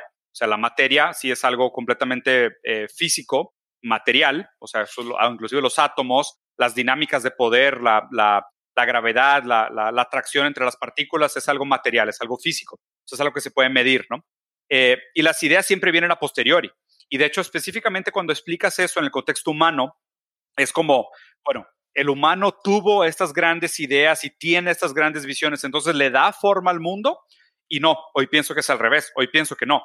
Donde tú naces y las condiciones que te rodean y las situaciones que vives en tu vida son las que te crean las ideas que después tú ejerces. Y es dialéctico, ¿por qué? Porque después esas ideas tú las vas a aplicar y vas a transformar el mundo. Entonces cambias otra vez las condiciones materiales y así, eh, así de, manera, de manera consecuente. ¿no? Pero yo creo que ese probablemente ha sido el cambio más, más, eh, más radical que he tenido en los últimos meses. ¿Y qué efecto tuvo en cómo vives tu vida, ese cambio de, de ideas? Que yo antes pensaba, por ejemplo, o sea, siempre he sido como una persona muy creativa, ¿no? Y de hecho antes era muy fan de la educación. O sea, yo era mucho de, oye, pues la manera de cambiar el mundo es educando a la gente, es tipo dándoles información, eh, dándoles más conocimiento, eh, y ahora no, ahora no, no creo eso para nada. O sea, me parece que la educación para una persona en el contexto equivocado no sirve para nada. Y, y no solo de manera teórica, sino que me metí a ver estudios y me metí a, a ver reportes científicos y demás, y te das cuenta que, que de hecho lo que dicen es que siete de cada diez cosas que tú le enseñas a un niño en condiciones de pobreza extrema, no las aprende solo porque está en pobreza extrema. No tiene nada que ver con su capacidad. Eso es, o sea, es descorazonante porque dices, oye, inviértele un trillón de dólares a la educación. Es que no sirve nada, porque mientras sigan siendo pobres, 700 millones de dólares se van a desperdiciar porque siete de cada diez cosas que les estás enseñando no las van a absorber, solo porque son pobres. O sea, solo porque sus condiciones materiales son malas, porque tienen inseguridad familiar, porque viven en condiciones de riesgo, porque tienen que vivir al día, porque no tienen buen déficit calórico, porque no se sienten seguros, porque no tienen atención de sus padres ni soporte para la educación. Siete de cada diez cosas no las van a aprender solo por su contexto. Y eso entonces, ¿cómo ha cambiado la manera en que te comportas todos los días? O sea, que ahora, teniendo un cambio fundamental de pensamiento, ahora, ¿qué ya no haces que antes sí hacías o qué sí haces ahora? por ejemplo, que antes, antes yo estaba todavía bajo esta idea bastante idealista de decir, pues es que yo puedo educar a la gente. O sea, yo puedo realmente hacer un cambio eh, enseñándole a la gente cosas y, transfiriendo conocimiento y haciendo que el conocimiento sea más disponible. Y, ahora veo que no sirve de mucho. O sea, ahora es realmente o cambias las condiciones materiales de las personas o haz, o haz de cuenta que le estás echando agua a una cubeta agujerada. O sea, entonces tu idea de eh, making smart the new sexy la dejé usar. O sea, sí, si te fijas, la dejé de usar. O sea, al principio sí lo usaba bastante y ahora la he dejado de usar un poco. Sí creo que todavía tiene alguna validez, pero es como para el pico de la pirámide. Entonces ya, ya no me llama tanto la atención, ¿sabes? O sea, sí me parece mucho más digno y mucho mejor que admiremos a personas por su capacidad y no por lo que tienen. Pero de nuevo, ahora también entiendo que la inteligencia y la buena educación es consecuencia de haber tenido buenas condiciones materiales, no al revés. Entonces, te das cuenta que la gente que tiene más títulos educativos es la gente que es de nivel socioeconómico más alto, pero no porque estudiaron más, sino porque nacieron en mejores condiciones. Es más fácil aprender cuando no tienes hambre, ¿no? O sea, es este viejo debate de dale un pescado, enséñale a pescar. Es que no va a aprender a pescar si tiene hambre. Entonces, hoy que estás utilizando tus redes sociales para compartir conocimiento, básicamente podrías estar usando tu tiempo para otra cosa como levantar fondos y repartir despensas? Y lo estoy haciendo. O sea, más bien lo que estoy haciendo es usar redes sociales como una, un juego de influencias para llegar a los lugares que tengo que llegar y a la gente que tengo que llegar para hacer esos cambios de base fundamentales, ¿no? Y de nuevo, no, como creo que sí es un proceso dialéctico, creo que hay gente que ya superó ese primer problema de las condiciones materiales. Hay gente que ya aprendió. El problema es que aprendió mal. Entonces, con esa gente todavía hay mucho de qué debatir. ¿Sabes? Hay mucha gente que todavía está mal informada y tiene una visión muy ideológica del mundo. Y esa visión ideológica del mundo es la que creo que vale la pena debatir, por eso sigo creando contenido, por eso creo que vale la pena. Pero realmente mi enfoque y, mis siguientes proyectos grandes, que en su momento te los compartiré, ya es eh, fundación de cooperativas, o sea, realmente empoderar la base de la pirámide, buscar cambios de políticas públicas, o sea, interactuar con gente que tiene poder en el Estado, porque pues a fin de cuentas yo soy brasileño, entonces mi campo de actuación en México es muy poco. Eh, pero realmente tratar de, hacer esos cambios en la base, donde realmente creo que va a haber un resultado más mayor. Ahora, regresando a lo que comentábamos hace un momento, tú cuando te mueves en los círculos de influencia y de negocios que, tienes, tú has hablado mucho de que te gusta generar este gap, regresando a la expectativa ¿no? que se genera y cómo lo has utilizado tú eh, para básicamente sorprender, para superar expectativas, para digamos que ir en contra de la teoría básica del marketing, de manipular expectativas, de prometer más de lo que entregamos. Em, pero para eso entonces estás asumiendo que la gente siempre tiene una, una suposición, una presuposición de quién eres. Incluso tú tienes tu presuposición de quién eres, ¿no? Llegas pensando que tal vez eres más inteligente o menos inteligente o más culto o más viajado, lo que sea. ¿Cómo evitas cegarte por esas presuposiciones, por esas eh, expectativas que tal vez formas en tu cabeza. Fíjate que no sé, no sé ni siquiera si lo he pensado así, porque, o sea, sí es verdad que, que eso lo hago de manera deliberada, que es el jugar con el hecho de que sé que todo el mundo juzga, o sea, es inevitable, ¿no? Todo el mundo te juzga, todo el mundo juzga, todo el mundo hace presuposiciones sobre quién eres. Y no tanto por un hecho negativo o positivo, sino que tenemos que saber cómo tratarnos. O sea, te voy a decir tú o te voy a decir usted te voy a hablar, ¿sabes? En primera persona, en tercera persona, te voy a tratar hacia arriba o hacia abajo. Es la dialéctica del esclavo y el maestro, ¿sabes? O sea, es, es, es casi si fuera eso aplicado al tema de discurso, debate, negocios y demás. Lo he usado yo maquiavélicamente, si lo quisieras ver así, de para empezar, no me gusta vestirme de manera corporativa, empresarial, me choca, me caga, lo hice durante algunos años de mi vida y se me hace que nunca lo volveré a hacer, o sea, realmente no es lo mío. Y aparte me construí esta historia de, no, pues lo puedes usar a tu favor. O sea, si sabes que la gente va a llegar y te va a decir, ay, este vato llegó en tenis y en playera y sabes de que quién se cree y la madre, pues que me bajen las expectativas lo más bajo posible y yo como todo el tiempo estoy dedicándome a leer, estudiar, investigar y prepararme, sé que cuando abra la boca va a ser de que, a la madre, espérame, déjame le pongo atención, si no, no voy a entender de qué está hablando. Entonces, justo ese gap, ese diferencial entre lo que esperaban de mí y lo que sucedió cuando realmente me puse a presentar o a, o a proponer o a hablar o a presentar, es lo que hace que la gente se asuste, porque pues dicen, si estaba equivocado sobre él, ¿sobre qué más estoy equivocado? Y, y, eso funciona mucho a mi favor, porque muchas de mis pláticas son para que la gente se cuestione pues lo primero que, que, que logro hacer que se cuestionen es que estaban equivocados sobre mí. ¿Crees que esa es una herramienta, una táctica que podemos usar todos o no? O sea, ¿cómo le recomendarías a alguien entonces no venderse demasiado antes de una reunión? O sea, porque lo que quieres tal vez es llegar con, con, esta aura de conocimiento.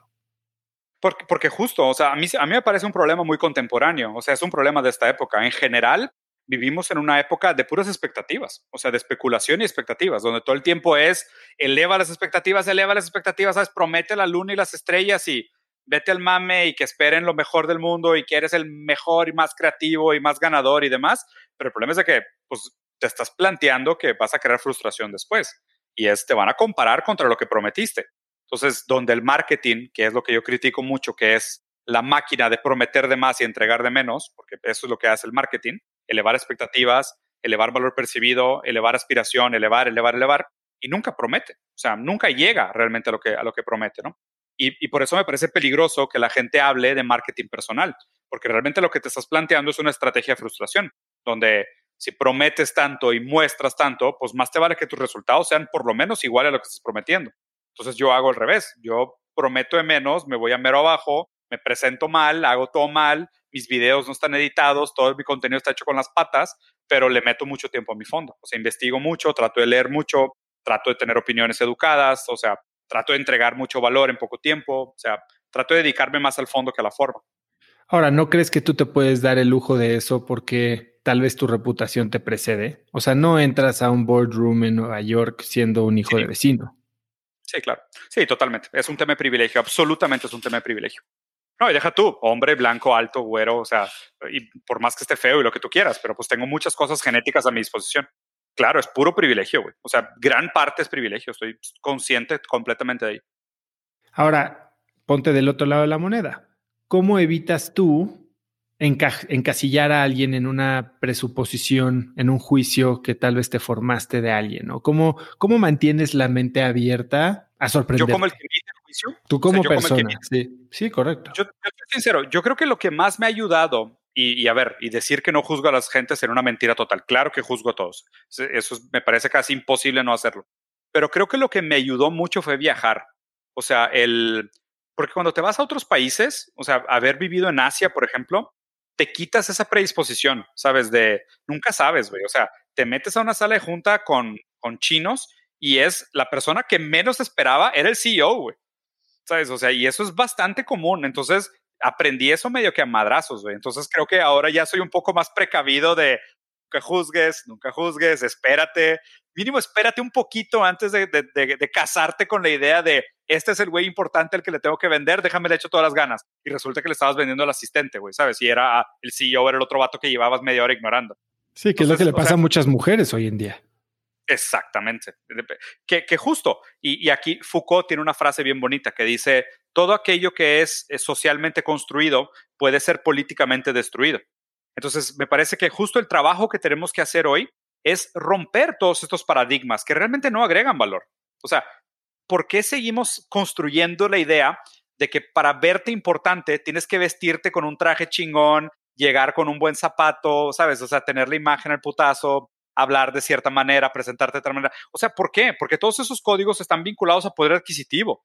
O sea, y al tema clasista, y al tema racial, o al tema de género. ¿Por qué? No tiene nada que ver con mérito. O sea, no tiene nada que ver con la capacidad de nadie. Más bien al revés, deberíamos de destruirlos. Yo soy, soy muy abierto en ese sentido. O sea, al revés, en lugar de construir sus imágenes, no, que sus resultados hablen por sí solos. Dices que, que, te ha tocado aprenderlo a golpes. Eh, ¿Tienes alguna anécdota en la que sí dijiste qué mal juicio acabo de emitir? Sí, sí, güey, la neta sí. Porque, digo, a ver, o sea, y también en mi defensa hay, hay muchos asiáticos que tienen hábitos, sobre todo de higiene, deplorables. O sea, la neta, deplorables, deplorables desde nuestra óptica, ¿ok? Porque pues, digo, también nunca se sabe, ¿no? O sea, para ellos puede ser algo muy normal y para otros no. Pero, eh, o sea, me tocó que un señor dentro de una sala de reuniones se sonara la nariz y echara los mocos al piso. O sea, es así de que descaradamente. Y, y yo, o sea, visiblemente me repugné. O sea, visiblemente estaba de que como que, o sea, ¿qué está haciendo esta persona, güey? O sea, y resultó que era el jefe. Entonces como que se creó ya ese ambiente de enemistad, de tipo, tú quién te crees y vienes a mi casa a decirme cómo portar. No, no, mal, La neta, la neta, mal.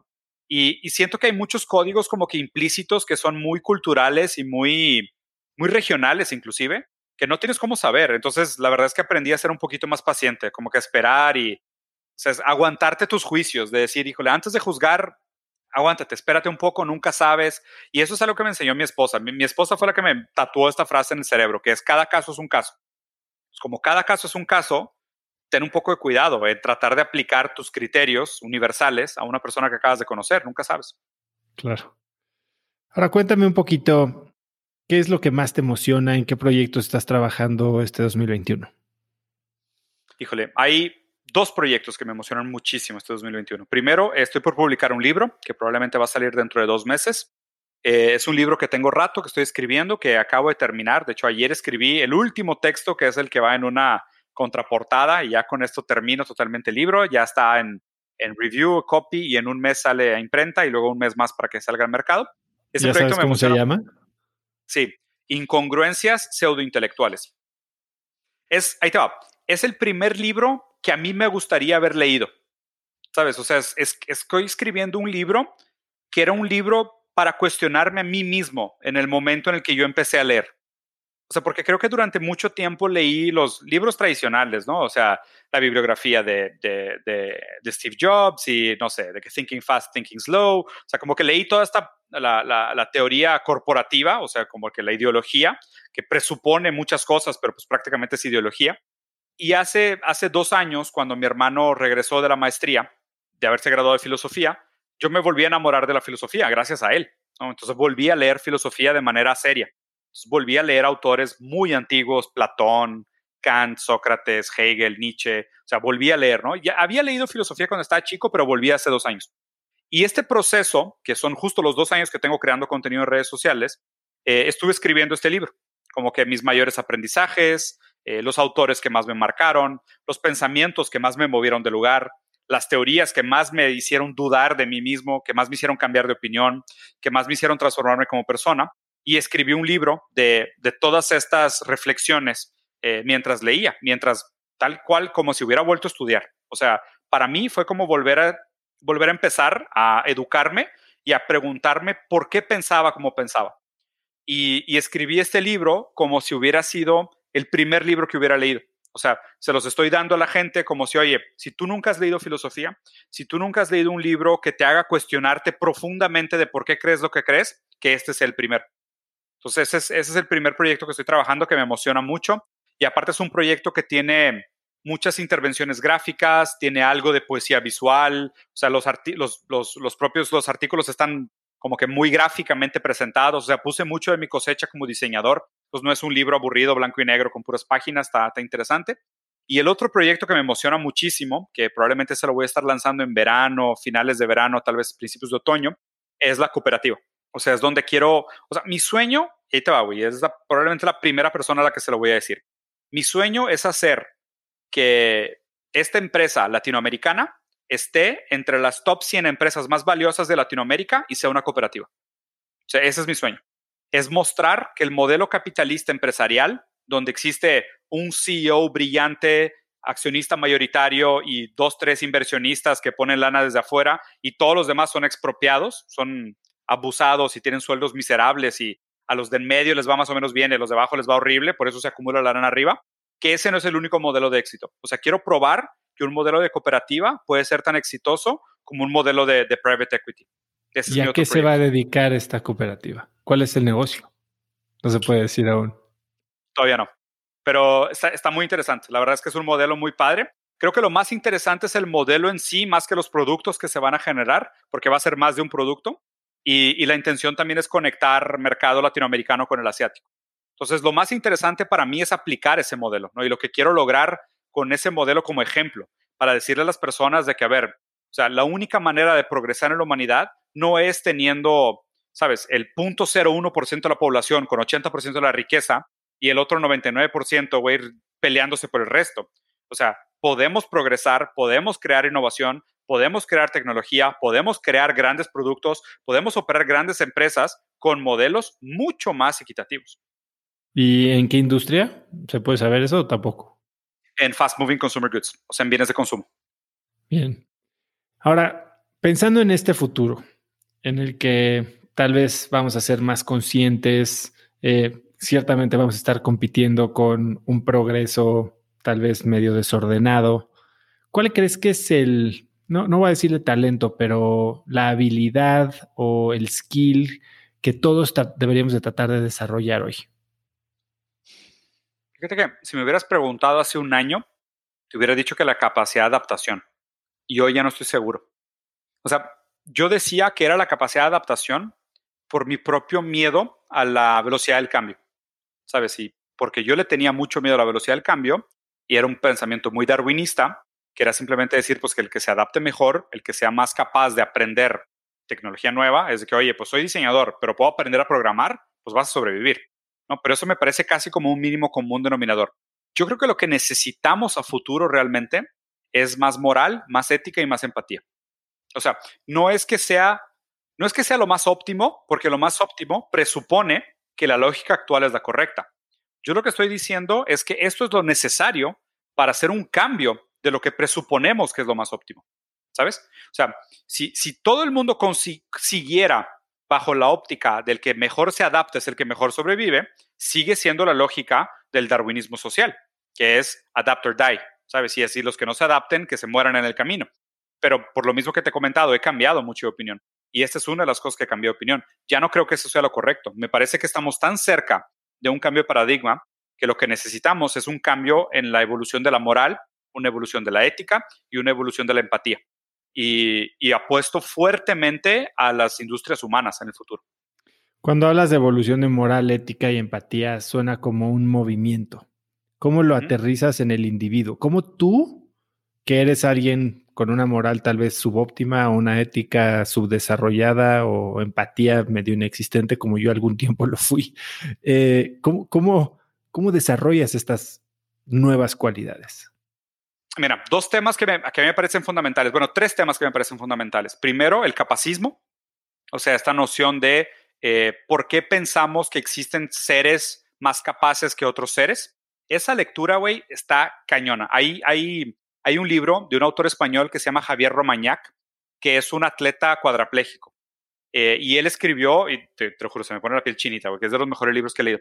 Él escribió un, libro sobre el capacismo, sobre cómo se le juzgaba y, cómo él vivió la vida y, cómo él proponía un, nuevo tratado, no para las discapacidades, sino que a, él, a lo que él se refería como funcionalidades diversas.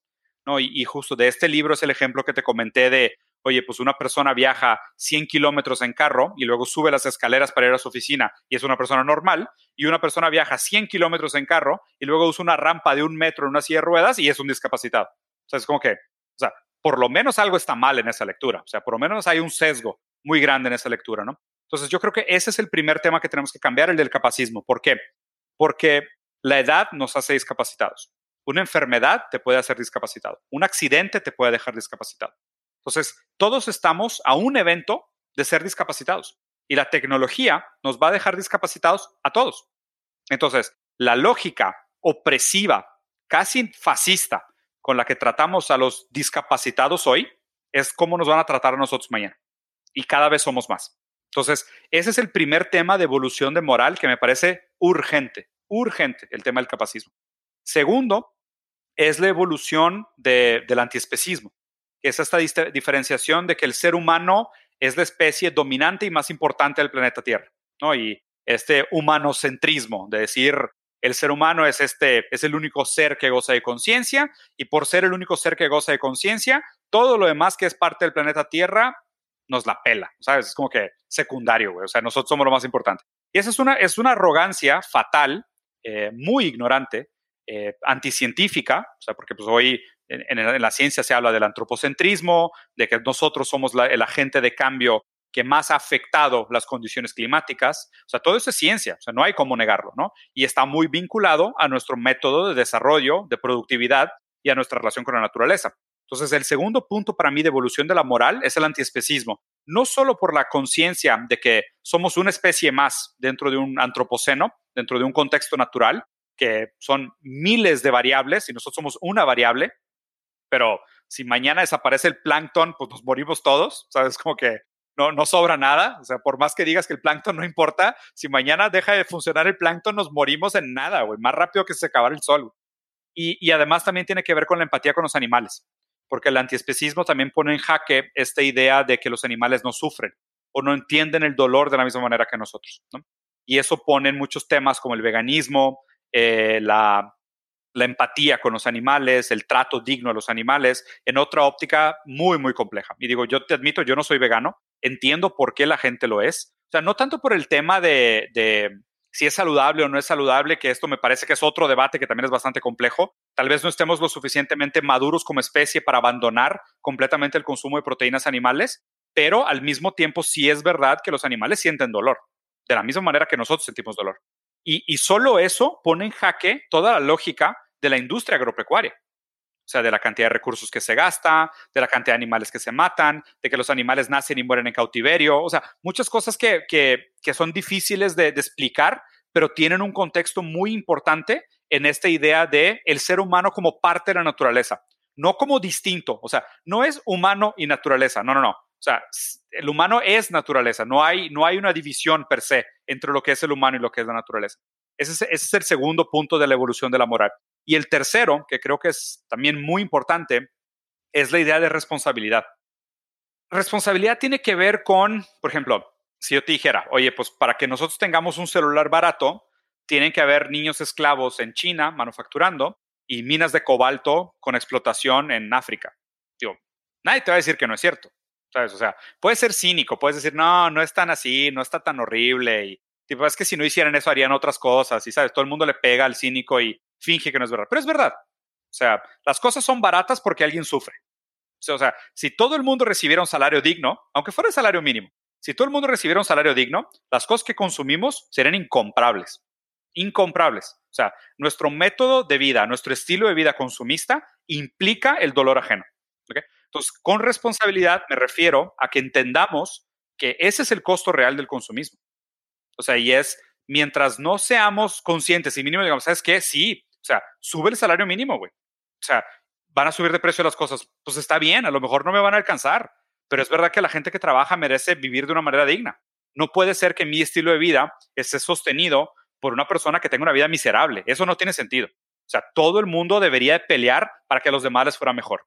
O sea, si tú peleas para que a los demás no les vaya mejor, eres un hipócrita. O sea, eso, eso para mí se me hace lo peor de lo peor, ¿no? Y la gente todavía se pone nacionalista y dice, no, pero es que alguien lo va a hacer. Y si tú subes el salario mínimo en México, se van a ir a, a, maquilar a Bolivia o lo que tú quieras. Bueno, mínimo hazlo tú, ¿sabes? O sea, no llegues con vergüenza al futuro. O sea, no te escondas atrás de tu cinismo para, para sostener tu, tu conveniencia y tu privilegio y delegues el problema a alguien más. O sea, porque si todo el mundo, y aquí sí voy a ser un poquito individualista cuando raramente soy individualista, mínimo tú defiende los valores que deberían de ser los valores correctos, que es sube el salario mínimo, dale seguro de gastos médicos, aumenta los costos, cóbrame más impuestos si soy privilegiado. O sea, ¿por qué? Porque así deberían de ser las cosas. Porque que a alguien le vaya bien no quiere decir que a ti te vaya a ir peor.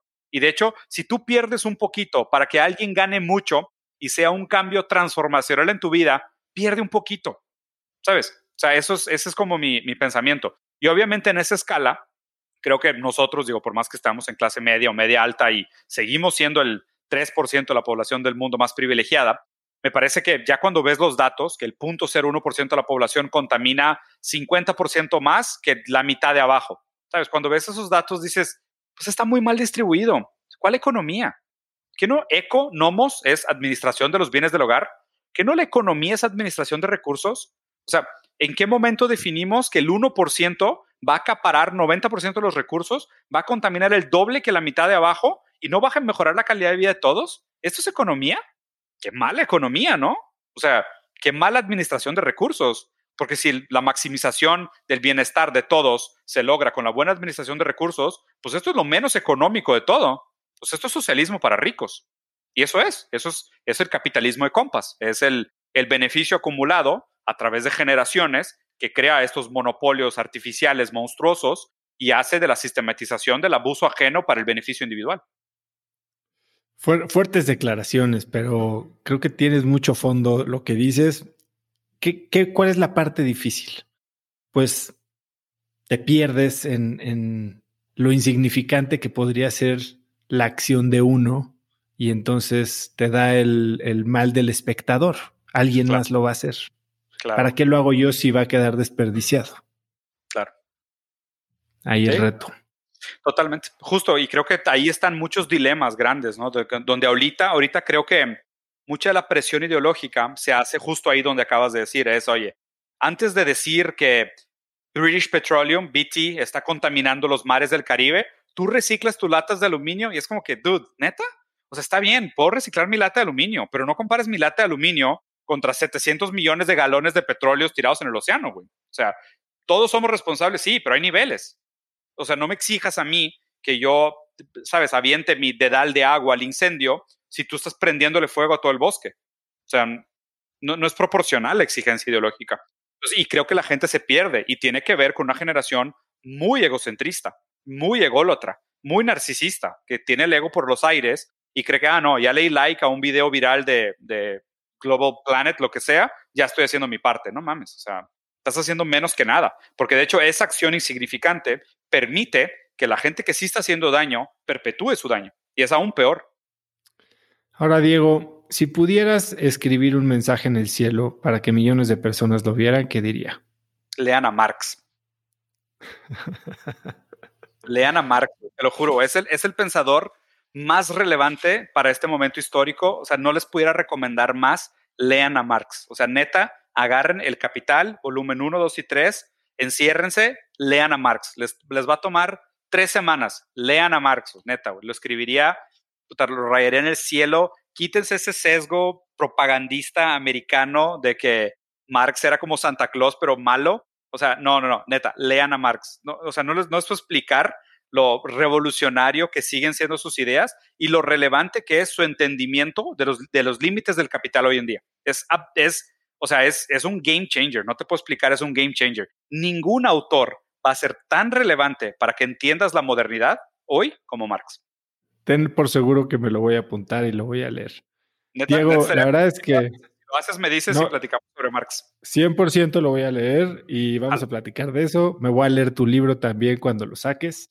Y la verdad es que ha sido increíble hablar contigo. Ciertamente tienes una facilidad de lenguaje extraordinaria. Este, los temas que dominas, los dominas y y bueno, podríamos hablar mil horas y yo estoy así, básicamente que calladito me veo más bonito. Este, disfruté muchísimo la plática. Gracias por hacerte tiempo, o sea que estás ocupado.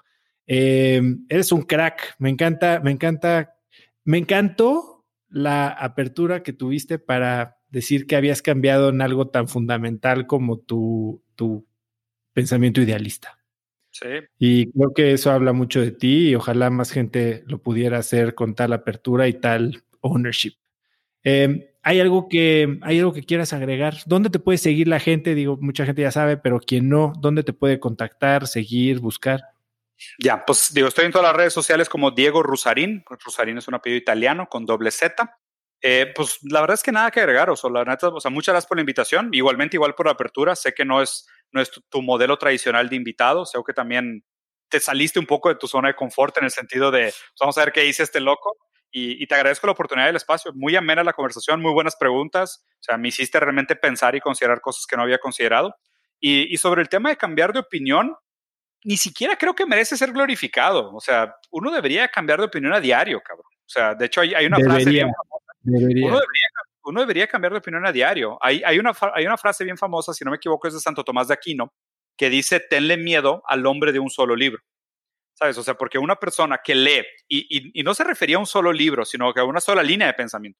Una persona que lee solo un tipo de libros se vuelve un fan de sí mismo, ¿sabes? O se cuenta que te encasillas en una manera de pensar donde caes en el sesgo cognitivo de darte la razón, ese sesgo de autoconfirmación, en el bias, y, constantemente estás de que es que sí, y ya pienso esto, entonces veo un libro sobre el tema y compré otro libro sobre el mismo tema. Y raramente nos damos la oportunidad de leer aquellos autores que son los mejores autores, que son los autores que nos dan la contra. O sea, a mí, yo cuando empecé con este tema de criticar el modelo económico capitalista, lo primero que hice cuando me lo tomé en serio fue leer a los, papás del capitalismo. O sea, leía Milton Friedman, Adam Smith, von Mises, Rothbard, o sea, que son los autores, ¿sabes? Los capitalistas por excelencia, los liberales y los libertarios.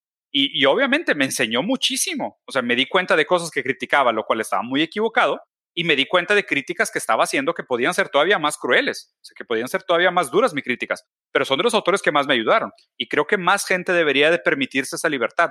Y, por eso recomiendo mucho a Marx, porque veo que sobre todo ahorita mi miedo con la economía es que eh, Marx es un autor que solo se lee, y escucha este dato, güey, está cabrón. Marx es un autor que solo se lee en 8% de las universidades de economía del mundo. O sea, 8% de las universidades de, economía del mundo tienen una asignación, o sea, una materia sobre Marx. Cuando la le escribe el que gana, ¿no? Ándale. Entonces, ese, ese, es el, ese es el tema. Y obviamente, como las escuelas son negocios, pues lo último que van a querer es, recomendar a un autor que la critique como negocio, ¿no? Entonces, o sea, por eso me parece importante y no se queden en Marx, o sea, ojalá y esto sea un despertar, una invitación a la curiosidad constante de decir que pues el proceso de la historia es dialéctico, o sea, este no es el fin y lo que crees que es el fin tampoco es el fin, o sea, lo único que queda es vivir la vida como si fuera un fin en sí mismo. Diego, ha sido un placer, muchísimas gracias por tu tiempo y espero que nos podamos conocer en persona pronto. Estaría con madre. Te agradezco mucho el espacio. Un abrazo. Un abrazo. Disfruté muchísimo de esta plática con Diego. De verdad me impresionó la facilidad de palabra y la profundidad de su léxico con el que hace muy fácil entender su manera de pensar. Si te gustó este episodio, compártelo con alguien usando el link cracks.la diagonal 113.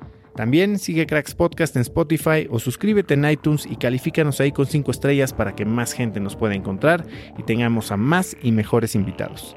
Mencióname en Instagram o Twitter con la lección que más te llevas como arroba osotrava y obviamente menciona a Diego como arroba Diego Rusarín. Nuevamente Rusarín es con doble Z. Puedes encontrar links a todo lo que Diego y yo hablamos hoy en cracks.la diagonal 113 y eso es todo por hoy. Yo soy Osotrava y espero que tengas una semana de cracks. Si quieres recibir un correo mío todos los viernes con las cosas más interesantes que encontré en la semana, entonces no puedes dejar de suscribirte a mi newsletter Viernes de Cracks. Viernes de Cracks es un correo muy corto con 5 tips, hacks, recomendaciones de documentales, libros, apps, artículos o cosas que me recomiendan y que creo que pueden hacer mejor tu fin de semana o ayudarte a empezar una buena conversación. Son muchos miles de personas las que ya lo reciben cada semana y si quieres recibirla tú también, puedes ir a cracks.la diagonal viernes y muy pronto estará en tu inbox. Este episodio es presentado por Vic. Si me conoces, sabes que soy un consumidor voraz de audiolibros y que he probado todo tipo de aplicaciones para seguir nutriendo mi mente mientras manejo o mientras corro o hago ejercicio, pero sin duda, por mucho, Vic es mi favorita. Con Vic puedes convertirte en una máquina de aprendizaje porque con solo 15 minutos al día puedes leer más de 12 libros al año. En Vic tienen más de 250 mil títulos y puedes escuchar resúmenes de bestsellers en menos de 15 minutos o libros completos, incluido mi libro Haz lo que importa, así como mis Vic originales como Cómo combatir el síndrome del impostor. Vic, por ser escucha de cracks, te regala 7 días de prueba y después contenido ilimitado por solo 167 pesos al mes en un pago anual de 1.999 pesos al suscribirte a Vic. Simplemente ve a cracks.la diagonal Vic. Vic se escribe B alta E E K. Una vez más, es cracks.la diagonal VIC. Este episodio es presentado por Hospital Ángeles Health System. Cada invitado con el que platico en el podcast me abre los ojos a nuevas tecnologías que están impactando de forma positiva la manera en que todos nosotros vivimos. Una de las áreas en las que el avance tecnológico está generando más impacto es en el área de la salud, especialmente con los avances en cirugía robótica que permiten intervenciones con menos sangrado, menos dolor, cicatrices más pequeñas y una recuperación mucho más rápida. Hospital Ángeles Health System el programa de cirugía robótica más robusto en el sector privado en México. Cuenta con 13 robots Da Vinci, el más avanzado y versátil del mundo, y con el mayor número de médicos certificados en cirugía robótica, con la cantidad de horas necesarias para poder operar, ya que tiene el único centro de capacitación de cirugía robótica en todo el país. Este es el futuro de la cirugía. Si quieres conocer más sobre el programa de cirugía robótica de Hospital Ángeles Health System y ver el directorio de doctores, visita cracks.la diagonal ángeles. Una vez más, es cracks.la diagonal ángeles. Consulta a tu médico.